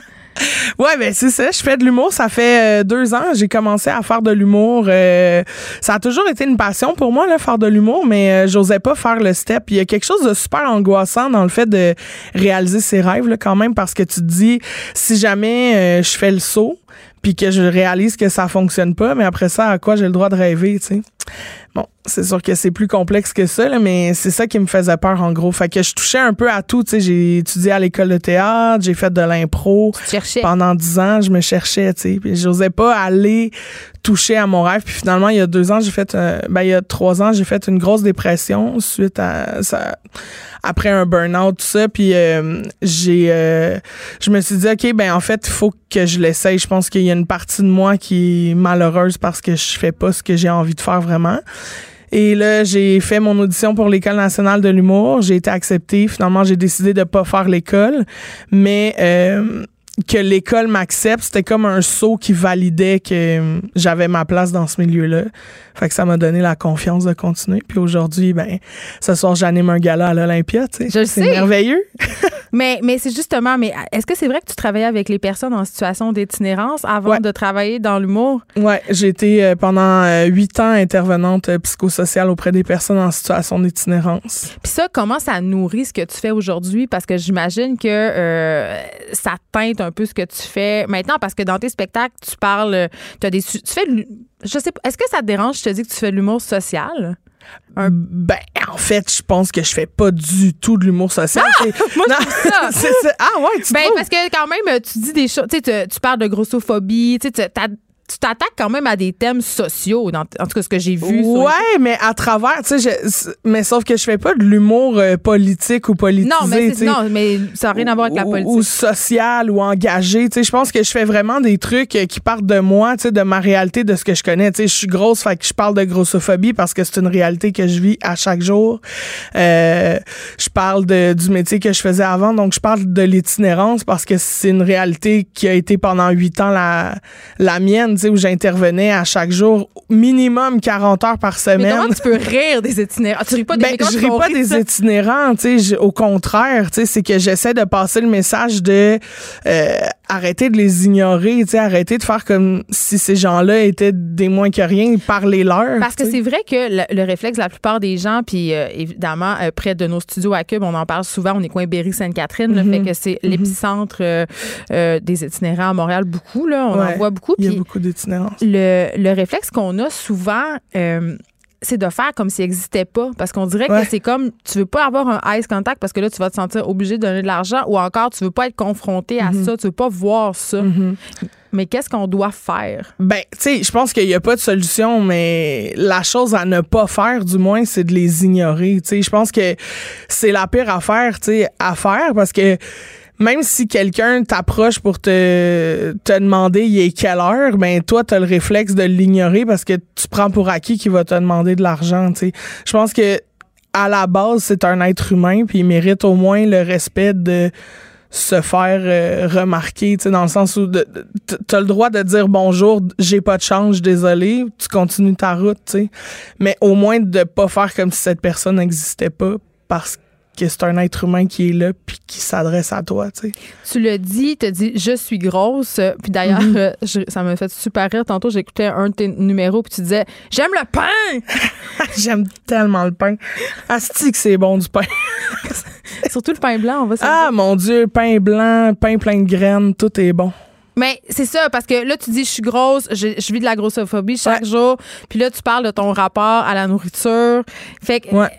Qu'est-ce qui tu dis je vis de la grossophobie dans, dans quel sens? C'est-à-dire les gens te regardent les gens regardent ce que tu manges les gens jugent que tu manges toutes ces Ben, réponses. les gens en général, tu sais, tout se passe dans le regard, tu sais, euh, ça part de parce qu'il fait 40, je suis au soleil avec une gang de chums, euh, si moi je vais me chercher un cornet, ben évidemment que je vais me chercher un cornet, tu sais. parce que, mais parce que tu n'aurais pas le droit de manger un cornet. Ben non, mais c'est parce que les gens me regardent manger un cornet en se disant ça doit être la seule affaire qu'elle mange dans sa journée, genre 17 000 cornets, mettons. Puis alors que tu fais non, non, il fait chaud, j'en ai pris un aujourd'hui parce que ça me tente, tu sais. Puis euh, si je suis dans un resto puis que je mange une salade parce qu'il fait 40 puis j'ai pas super faim parce que Ouais. c'est comme c'est déjà lourd à l'extérieur, fait que je vais manger quelque chose de léger. Ben les gens me regardent en faisant ah ben évidemment qu'elle mange une salade, elle doit être au régime. Non non, je suis pas au régime, c'est juste là j'ai moyen faim parce que mon corps est trop occupé à suer sa vie, tu sais. Fait qu'il y a tout le temps comme un espèce de jugement de si t'es grosse parce que tu prends pas soin de toi, c'est parce que t'es pas en forme, parce que tu sais moi j'ai des amis qui Ouais, le vont de la grosse fille part. travailler en vélo, qui vont. Ouais, c'est ça. Tu sais, moi, j'allais travailler en vélo. euh, je veux dire, euh, je suis active dans ma vie quand même. Puis euh, bon, c'est sûr, je vais pas courir des marathons, mais parce qu'il y a d'autres choses qui me passionnent plus que ça. Tu sais. mais est-ce que t'en fais du sport? Ben ouais, j'en fais. Tu sais, je joue au badminton, je vais me baigner, je suis tout le temps dans des piscines, euh, puis je nage. Là, tu sais, je fais pas juste me statcher sur un. Parce que je voyais l'autre fois passer sur Instagram euh, la photographe Julie Artacho et puis euh, Gabrielle Isa Collard, qui sont des Mhm. militantes, euh, en fait, qui, qui militent contre la grossophobie. Ouais. Et euh, elle nous parlait d'un cours de yoga, une Ouais. espèce de safe space. Yoga les- rondeur. C'est ça, où les personnes euh, grosses peuvent aller pour se sentir autorisées, entre guillemets, à faire du yoga. Mm. Parce que j'ai l'impression que souvent, quand vous êtes mêlé à la population euh, mince de cours de yoga, là, on a tout le cliché en tête, là, ça peut être vraiment poche puis super confrontant. Ouais, ben c'est aussi que les exercices sont moins adaptés, là, tu sais, parce que bon, effectivement, il y a des limitations qui viennent avec euh, certains types de corps, là, tu sais, je veux dire moi me plier en quatre moyen possible, tu sais. quand on fait euh, quand on fait le pont inversé ou des trucs, tu sais, j'ai comme j'ai j'ai des seins qui me remontent dans le gras du cou, qui me remontent dans la face, qui m'empêchent de bien respirer. Fait que comment je me Fait que c'est place? dangereux. Oh, Ben, c'est dangereux. Je vais pas mourir sur le tapis de sol. là. Je pense que m'a réagir avant de plus respirer. Mais euh, avec yoga rondeur, je pense que tu sais, il adapte les exercices, fait qu'il donne des trucs, des positions qui sont plus confortables parce que celle qui l'enseigne comprend ta réalité versus dans un cours de yoga régulier, celle qui l'enseigne, euh, elle se nourrit genre euh, aux griots puis aux petites noix, fait que genre elle comprend pas c'est quoi avoir un cou qui est ramassé de gras, tu sais. Mais quand tu dis ça, est-ce que. Je fais peux des pas- blagues, Je peux pas m'empêcher de sentir une petite pointe de tin shaming? Ben, en fait, il y a zéro de tin shaming, tu sais, parce que c'est juste que socialement, c'est tellement valorisé, tu sais, quelqu'un de très, très maigre ou de très mince qui va s'alimenter un peu euh, n'importe quoi autre. On mange la même chose, mais ton corps fait qu'il grossit pas, puis le mien fait qu'il grossit. Tu sais, c'est juste que visuellement, ça paraît. Euh, Il y a zéro de tin, shaming. En fait, je trouve que c'est ça que je disais aussi dans l'article du Devoir cette semaine, tu sais, c'est que j'ai commencé à faire quelque chose avec les réseaux sociaux qui a vraiment changé ma vision euh, de De toi. des corps, de moi, de, de la société en général. C'est que je me suis mis à suivre des plein de comptes Instagram variés. Tu sais, ça va de très, très gros à très, très mince, à la beauté euh, tu sais, hollywoodienne, à quelque chose de, de vraiment euh, aux antipodes de ça, euh, de toutes les... toutes les orientations sexuelles. Bref, fait que je, je vais vraiment dans le très, très large. Puis je me rends compte que la beauté est partout, en fait. Je vois quelqu'un de très, très mince, puis j'arrive à trouver quelque chose de très beau. Je vois quelqu'un de très, très gros, puis je trouve ça très beau Oui, mais la beauté est partout, oui, là, mais c'est quand même une vision un peu utopique parce que notre œil est tellement formaté. On est tellement socio-construit à trouver des. Ah, choses absolument. belles euh, qui sont figées. Je Ben veux dire, ouais. tu parlais d'Instagram tantôt. euh, Puis c'est vrai que. euh, Instagram a même modifié notre perception de la beauté. Tu sais, L'Insta-babe, elle a l'air de ça. Mhm. Ah elle oui, a des gros ben- sourcils, elle a des cheveux longs. Absolument. Elle a une petite taille avec des gros Ouais. seins. Fait, Ouais, qu'on- ouais. fait que est-ce que c'est vraiment vrai qu'on peut voir de la beauté partout? Mais moi, j'ai de la misère. Tu sais, on se parlait, il y avait une chanteuse qui était euh, dans un gala euh, en Angleterre. Euh, elle avait une robe échancrée, puis elle avait pas d'augmentation mammaire. Fait que ses seins étaient juste normaux tombants. Puis Ouais. euh, j'expliquais à ce micro-là, je disais, euh, même moi, ça- m'a pas choqué, mais je trouvais pas ça beau. Ouais, Parce ben- que mon œil est habitué. Ton œil est habitué. Puis, tu sais, à la c'est parce que la différence, c'est qu'à la télé, tu choisis pas ce à quoi tu vas être exposé. Ouais. Contrairement aux réseaux sociaux. Puis, c'est d'où l'exercice que j'ai essayé de faire avec mes réseaux.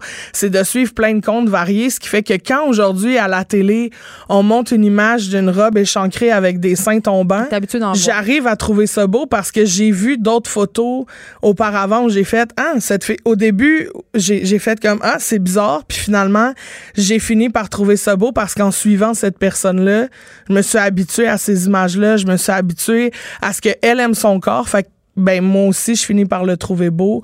Donc puis j'arrive à aimer des choses chez moi que j'aurais pas aimé au départ parce que c'est jamais montré nulle part. Tu sais c'est pas à la télé c'est pas euh, tu sais, moi, je le sais que je ferai jamais une pub de McDo, mettons. Parce qu'on veut Ben. pas associer McDo à, À mon genre de casting, tu sais. Ouais. Sauf que euh, du McDo, c'est moi qui en mange le plus, mettons, tu comprends? En tu manges-tu fait full? Mais non, pour vrai, j'en mange Parce pas tant que c'est ça. pas Parce ça que que tu nous as dit tantôt. là. T'as C'est- dit que tu manges comme tout le monde. Ben, non, mais je mange. fait que ben, tu manges la jungle des fois. je mange la junk des fois comme tout le monde, tu C'est sais. Je mange Les aussi grands biens t'en face. des salades comme tout le monde. Je me fais des smoothies le matin, puis genre, je vis bien que moi-même, là, tu sais. Mais, euh, ouais, c'est ça. En tout cas, fait que, tu c'est c'est toujours le message que l'entreprise veut t'envoyer. Tu sais, il va te montrer. euh, en tout cas, ouais, c'est ça. Oui, ils vont t'approcher pour des, des trucs de régime, tu sais, des, des choses comme ça. Ouais, c'est ça. Puis ça, ben, j'ai. C'est un message que j'ai pas envie d'envoyer aux gens, tu sais. Non, ben c'est ça. Allons un peu là. Euh, Est-ce que tu es un peu tanné euh, de l'espèce de, de question euh, est-ce que si on te donnait une baguette magique, tu, vous, tu choisirais d'être mince demain? euh, parce qu'on on entend beaucoup ça, puis c'est beaucoup le, le- les- la chose que les gens ont peur de dire, là, tu sais, euh, Ouais. en dessous. Là, euh, mais non, mais dans le fond, elle dit ça, mais elle doit avoir... un- si on lui donnait le choix, c'est sûr qu'elle voudrait être mince. Ben, tu sais, peut-être que je voudrais être mince parce que je me ferais vraiment moins chier au quotidien. Tu sais, j'aurais pas besoin de me battre avec des regards étranges dans les transports en commun. Tu peut-être que je voulais m'asseoir. Ben oui, non, mais c'est ça, j'aurais à me battre avec d'autres choses. La question, c'est est-ce que je me chante? Tu sais, moi, si on me donnait une baguette magique puis on me disait demain matin, tu peux avoir le corps que tu veux, je serais très mal à l'aise de changer de corps du jour au lendemain parce que faudrait que j'apprenne à dealer avec d'autres choses. Ce serait pas mieux, tu sais. Chaque, chaque réalité euh, vient avec son lot de. T'as parlé, euh, t'as parlé de la représentation des personnes grosses à la télé, dans les pubs. Ouais. Puis euh, j'ai envie qu'on se parle ensemble de la représentation de la fille grosse à Ouais. la télé. Tu sais, quand elle est là, cette fille-là, c'est tout le temps la fille, la fille drôle. Tu sais, c'est comme si une grosse, t'es obligée d'être drôle pour comme faire sa place. Toi, t'es devenue humoriste. As-tu joué là-dedans? On se laisse sur cette dernière question très, très intense. Ben ouais, tu sais, c'est sûr que moi, l'humour, mais ça a toujours fait partie de moi. Ça a toujours servi à dédramatiser des choses. Euh, je pense que, ouais, tu sais, l'humour, euh, ça en est servi pour plein de raisons. J'essaie de trouver un exemple de fille drôle, euh, de fille grosse qui est pas nécessairement drôle. euh, Qu'on voit à la télé, ça arrive qu'on voit à la télé. Ouais, mais tu sais, effectivement, j'ai une, une amie, euh, Guylaine Gay, qui, euh, qui a parlé euh, récemment qu'elle aimerait ça faire une, une télésérie où il y a euh, des filles grosses, Mais qu'on n'en parle jamais. Oui. Puis ça, ce serait comme un rêve. Moi, je rêve d'avoir un rôle dans un film où je fais la conjointe De quelqu'un? de quelqu'un puis qu'on nomme jamais le fait que je suis grosse puis que qu'on voit juste, qu'on le voit, tu sais, qu'on normalise ça. On va compter sur Guylaine euh, Gay, qui a un grand talent d'écriture, pour Ben t'écrire ce rôle-là. Qui sait, ça. tu vas peut-être te ramasser à la télé? Merci, Guilou. On rappelle euh, qu'elle t'anime ce soir euh, à l'Olympia un gala comique de nuit. C'est à 23h, puis c'est dans le cadre du Grand Montréal Comique. On va continuer là-dessus. Moi, je t'ai euh, découverte aujourd'hui, puis j'avoue que tu me fais, tu m'as fait beaucoup rire quand Ah, je bon? voir tes, tes numéros sur YouTube. Ben, Allez-y, on s'arrête un instant.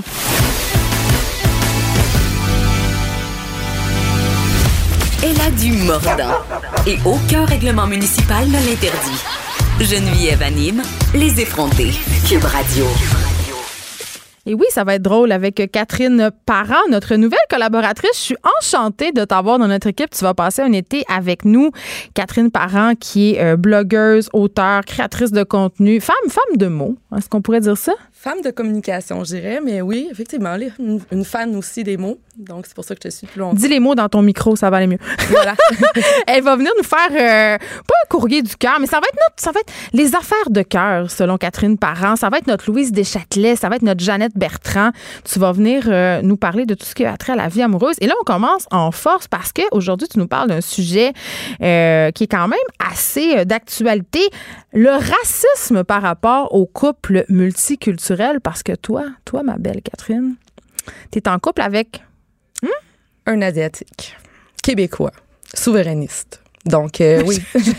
Juste là, je suis comme, OK, je veux, je veux en savoir plus. Ben, Donc, en fait, euh, je voulais, en fait, au départ, je voulais te parler de Tinder parce que, comme tu sais, j'ai été euh, un petit peu undercover tout l'hiver euh, pour créer des articles sur Tinder et euh, je le ferai sans doute dans ma prochaine chronique. Là, je vous parlerai à tous là, des, des allées sombres du célibat et de l'humanité surtout. Là.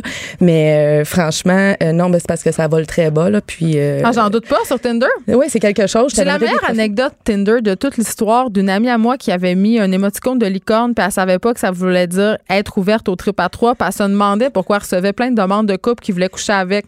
Ah c'est hilarant. Oui, ben, c'est, oui, c'est, c'est estomacant même, je dirais, là, ce qu'on peut recevoir comme message, mais je vais tout vous préparer ça pour une prochaine fois parce qu'en fait, j'ai tout sacré ça aux poubelles cette semaine. Euh, en fait, parce que mardi, évidemment, le lendemain euh, de la Saint-Jean, j'ai écrit un gros post Facebook là, à propos de, d'être en couple avec Elvis Wong, là, parce que clairement, euh, tu sais, euh, faire un mix entre Elvis Gratton puis un Asiatique, il n'y avait pas un meilleur terme.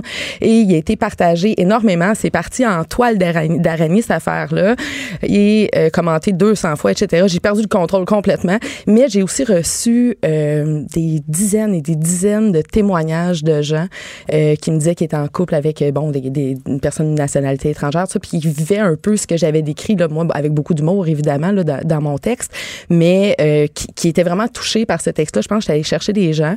Et évidemment, ça m'a amené à me poser plein de questions que, que, je voulais jaser avec toi. Donc, euh, voilà.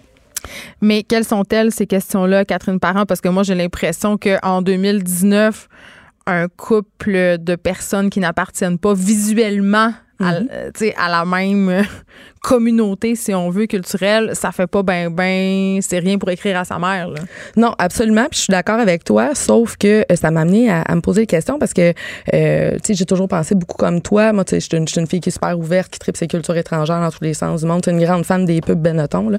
puis, euh, puis, ben écoute, ben, je, je le dis ouvertement, là, amoureusement parlant, moi, j'ai fait le tour du monde sans jamais sortir de Montréal. là. Fait que, tu sais, c'est ça. Fait que, mais... euh, Bon, j'ai été en couple plus souvent avec des Européens, là, je dirais, là, dans le passé. Donc, le, le clash visuel, là, tu sais, avec euh, Gérard de c'est ça le nerf de la guerre. C'est le Exactement. clash visuel. Parce que tu peux sortir avec un Français, euh, vous êtes tous les deux blancs. Donc, euh, ça, Oui. ça change rien. Sauf que j'ai été en couple trois ans au début de ma vingtaine avec un Français et euh, je dois t'avouer que il s'est choqué souvent. Les gens, dès qu'ils se mettaient à, à parler, évidemment, tu sais, il venait d'Orléans. Il y avait un accent. Il y avait un accent et les gens m'ont dit ah t'as un accent de tapette ou ils l'imitaient ou ils demandaient, euh, tu sais, pas tout le monde. Puis c'est là que, que, que je, je, je vais en revenir à, à- dans le fond au questionnement que je me pose, c'est le Québec n'est pas raciste, tu sais. Mais il y a des racistes au Québec. Et est-ce que tous les gens qui posent ces questions-là sur les couples multiculturels ou sur les gens qui viennent d'ailleurs de manière générale, est-ce que est-ce que c'est des racistes? Ben sans doute pas. Tu vois, je peux pas te demander si son, son- ton chum a un petit pénis? Ben tu peux. Puis, y en a-tu un? Mais j'ai goût de te répondre oui, Geneviève, juste pour entretenir le mythe. Tu comprends? tu sais, comme j'ai écrit dans mon texte, euh, tu sais, moi, j'ai couché avec un Asiatique sur 4,3 milliards. Donc, C'est nullement représentatif. Je, je ne peux pas me, me prononcer sur le sujet. Mais je te, je te niaise parce que c'est vraiment une question que les gens te posent régulièrement. Ah non, mais écoute, j'en ai fait une liste. Là. Les gens peuvent, euh, peuvent aller voir sur mon mais Facebook. attends, euh, donne-nous-en un peu, là, parce que Oui, c'est quand même assez ça. hallucinant, là. Oui, oui, c'est assez hallucinant. Euh, ben, celle du petit pénis là, ou du gros pénis, là, celle-là, c'est la plus répandue. Puis en contrepartie, j'aimerais saluer au passage une fille qui jasait un matin qui s'appelle Andréane et son fabuleux chum haïtien qui s'appelle Mathieu. Lui qui a un gros pénis, j'imagine. Écoute, les, les affaires qu'elle se fait dire, genre, t'as-tu le trou slack? Mais voyons donc! Je, je te jure. Écoute, je- moi, je suis sidérée. Et Hey, les gens sont pas barrés. ben, les gens sont, malgré, tu sais, mal- malgré l'ouverture, puis tout ça, puis on est rendu, comme tu disais tantôt, on est en 2019, les gens ont encore tendance, pas tous les gens, mais tu sais, les gens, hashtag, Hashtag là, les gens, hashtag les gens, là, tu sais, moi, je les appelle, euh, tu sais, Stéphane de Le Gardeur, là, mais euh, j'espère On qu'il y en a pas tous les. Stéphane qui sont Tous les. Stéphane de Le Regardeur, ouais, c'est ça. Mais, le fond, c'est une espèce d'image que je donne, tu sais, les gens qui, qui, qui ont tendance à pas vraiment s'ouvrir, tu sais, sur, le reste du monde. Et, c'est surtout provenant de, gens comme ça. Mais j'ai aussi eu des questions de personnes extrêmement intelligentes de mon entourage, pas vraiment rapprochées, mais quand même, du genre, euh, tu sais, ton chum, fais-tu des arts martiaux, tu sais? Et, et moi de répondre non, parce que je pense que. je- là, il m'écoute en ce moment, là, euh, mais je pense qu'il a arrêté à ceinture jaune à C'est 8 ans, là, tu sais. C'est pas un Ouais. champion de karaté? Non, pas en tout. Ah. Non, vraiment pas. Monsieur Miyagi, euh, non, c'est pas tant. Puis non, il attrape pas de mouche avec Mais ses ton baguettes. chum, en plus, ce qui Ouais. est un peu drôle, c'est que, tu sais, il est plus québécois que toi puis moi, là. Euh, ben oui, ben, il parle avec un accent québécois. Mhm, euh, il- absolument. Il, a été adopté, mais il a grandi Ouais. dans une famille québécoise. Ah donc, oui, absolument. De il n'a d'asiatique que l'apparence. Oui, absolument. que ben en fait moi je dis souvent aux gens qui me posent des questions, euh, tu sais mon chum à part ses yeux, euh, il y a pas grand-chose d'asiatique là, parce qu'il est grand en plus, tu sais, fait que mais mais c'est ça. Puis ben je me suis fait poser des, des, des questions complètement stupides là, euh, comme, par bon par rapport aux arts martiaux à laquelle j'ai répondu que finalement il joue au tennis, tu sais, c'est un, champion de tennis dans sa jeunesse mon chum puis on m'a demandé, on, on m'a clairement répondu, ah oui, il doit être bon, tu sais, parce que les Chinois sont bons ping-pong. Puis en passant, tu sais, mon chum, il est coréen, tu sais, il, il est Mais pas- c'est toute la même affaire, ça, les gens jaunes. Ouais, c'est ça, de- avec, des les yeux, Chinois. avec les yeux bridés, là, Tous ouais, des ouais, ouais, Chinois. absolument. Fait que, tu sais, c'est- ça m'a amené à, à, à parler avec des gens beaucoup t- cette semaine, des gens qui vivaient ça de l'intérieur aussi. Puis, tu sais, moi, j'ai- j'avais jamais vraiment vécu de l'intérieur parce que, comme je te disais tantôt, euh, tu sais, j'étais plus avec des Européens, donc, tu sais, des gens qui, qui, qui sont comme plus euh, typiquement euh, occidentaux. Oui, Ouais. absolument. Puis, tu sais, je, me, je me suis posé la question suivante, ben est-ce que les gens sont juste parce que moi, je me choque, là, on s'entend. tu puis je l'ai écrit dans tu mon texte. les nerfs, là. Ah, moi, je, je pogne les nerfs, là, carrément. Là. Je, je me mets à respirer dans un sac brun. J'ai goût de leur faire des jambettes, tu sais. Puis, mon chum, lui, ben, il, il me calme, c'est parce qu'il est asiatique. Parce que lui, oui, parce qu'ils ont des tempéraments très calmes. Oui, ce monde-là sont calmes, tu sais. Fait que ça me fait zen. du bien. Ouais, exactement. Ouais. Tu sais, c'est complètement pas vrai. Mon chum, il est anxieux dans la vie, euh, tu sais. C'est- Hey, décevant tout ce que tu nous apprends Ouais. sur les Asiatiques, là, absolument. Mais je vais me faire porte-parole du mouvement asiatique de Parce Montréal. que mais, un. Asiatique, c'est sûr, c'est tous les Asiatiques. Absolument. Puis, ben, c'est ça. Fait que j'ai, j'ai- moi, je me fâche, tu sais. Puis, il m'a expliqué que les gens sont pas nécessairement cons, tu sais, ou racistes, ou peu importe. C'est juste qu'ils disent tout ce qui leur passe par la tête, un peu comme nous en ce moment? Exact. Ils sont maladroits. Puis souvent, ben, ils Je sont. peux puis- m'identifier. Puis tu sais, tant- tantôt, j'écoutais, j'écoutais Christine parler, tu sais, Oui. ça m'a vraiment interpellée parce que, euh, tu sais, la différence, euh, souvent, ben, les gens, ils savent pas comment gérer ça.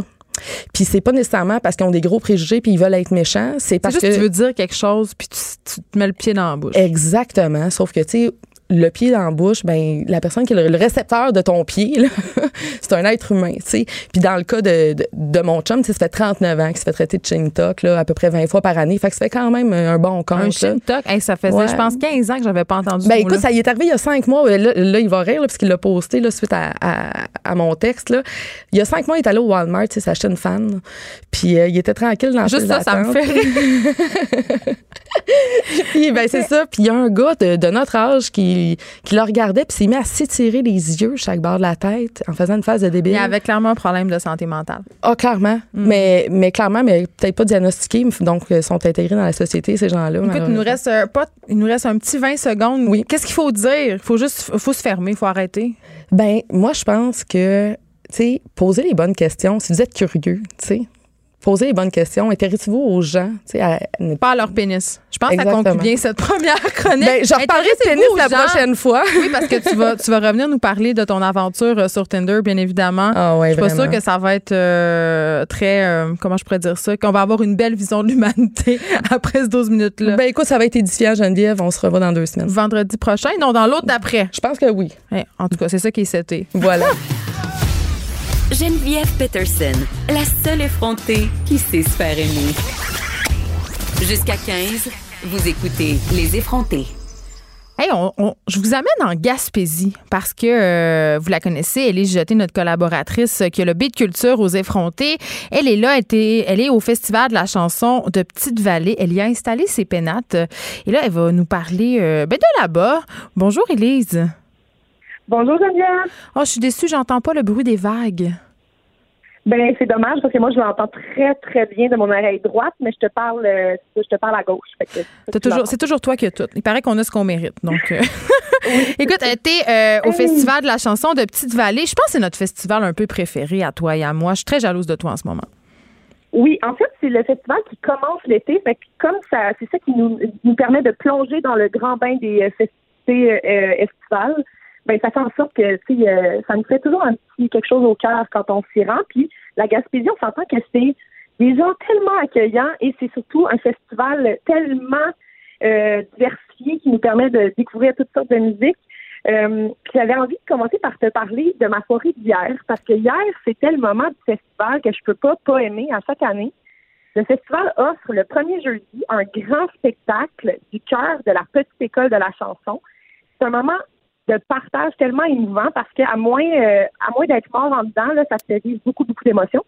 Donc, euh, il y a un artiste, l'artiste passeur de l'année qui est sélectionné chaque année. Donc, l'an dernier, c'était Louis-Jean Cormier et Marie-Pierre Arthur. L'année d'avant, c'était les Sœurs Boulay avec Patrick Normand, mais cette année, c'est Patrice Michaud. Patrice Michaud, il est originaire lui-même de la Gaspésie, fait que cette année, c'est encore plus euh, spécial. Et euh, il se joint donc pour deux tunes à la fin du show à 300 enfants gaspésiens qui ont pratiqué tunes à lui durant toute l'année scolaire. Puis là, ils viennent les chanter tout ensemble avec des chorégraphies, euh, des solos aussi. Puis euh, là, ben, Patrice se joint à eux à la toute fin.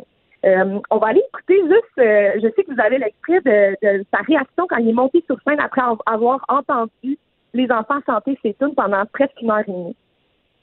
C'est le plus beau spectacle que j'ai jamais vu de ma vie.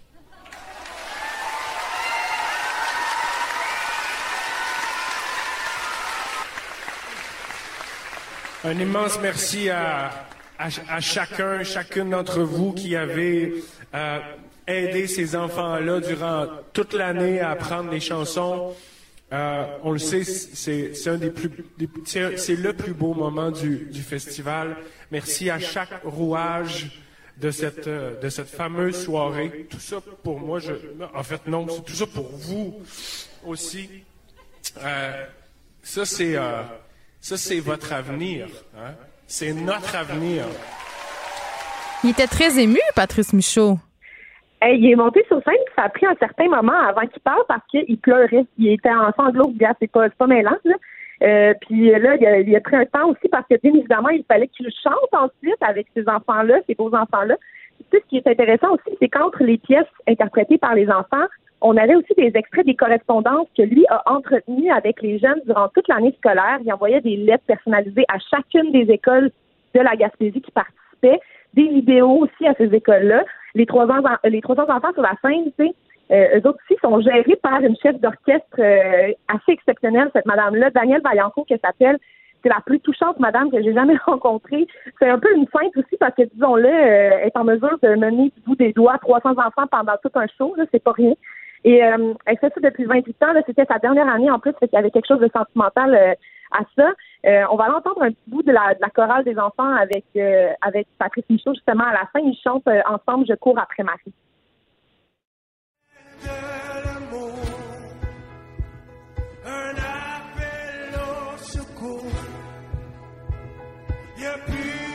Rien autour, car moi je cours après Marie.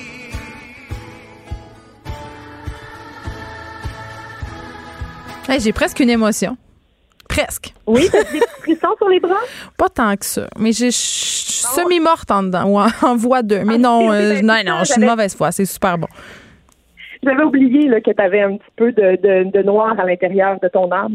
non, mais euh, c'est beau. Puis quand tu, le- quand tu l'écoutes en live, ça, c'est vrai que ça doit être très, très, très prenant. là. Oui, j'ai pleuré trois fois. Je trouve que c'est un bon chiffre pour cette année. Euh, puis j'avais envie de te parler aussi de, du déjeuner que j'ai eu ce matin parce que je suis venue au festival en chanson pour la première fois en juin 2017. Ça a été une de mes plus belles expériences de journaliste à vie, honnêtement. On était une gang de journalistes culturels. On était accueillis comme des rois dans une maison au bord de la mer avec des gentils bénévoles qui nous dorlotaient pendant cinq jours. J'ai pogné de quoi, comme on dit. Puis euh, le théâtre de la vieille, la vieille Forge, qui est là où la, là où la magie survient, si on veut, euh, a brûlé deux mois après notre passage en août 2017. Oui, je m'en rappelle. complètement passé au feu. On a perdu un théâtre qui était un monument. Là. Honnêtement, c'était euh, c'était pas juste une salle de spectacle. Il y avait, il y avait vraiment une âme dans cet endroit. Oui, on a très peur d'ailleurs euh, pour le festival de la, petite- euh, de la chanson de la Petite Vallée à ce moment-là. là. Il y a eu comme une Ben grosse oui, mobilisation. absolument. Puis tu sais, remplacer un théâtre, c'est pas rien. Puis euh, en ce moment, ils l'ont remplacé en bord de mer là, par un chapiteau semi-permanent qui est pas du tout optimal pour qu'est-ce qu'on y fait parce qu'on fait des grandes choses dans ce théâtre-là. J'ai déjeuné euh, ce matin avec Alan Côté, qui est le grand Manitou du festival. Ici, à Petite Vallée, ce gars-là, il est, au-dessus de Dieu, là, il passe par-dessus. Puis, euh, il a expliqué, en fait, l'état des lieux parce que c'est pas simple de reconstruire quelque chose de cette ampleur-là euh, pour plusieurs raisons. D'abord, il nous a dit que le, le fédéral a promis des sous, mais ils ne peuvent pas donner leur argent tant que le gouvernement du Québec n'a pas donné son go.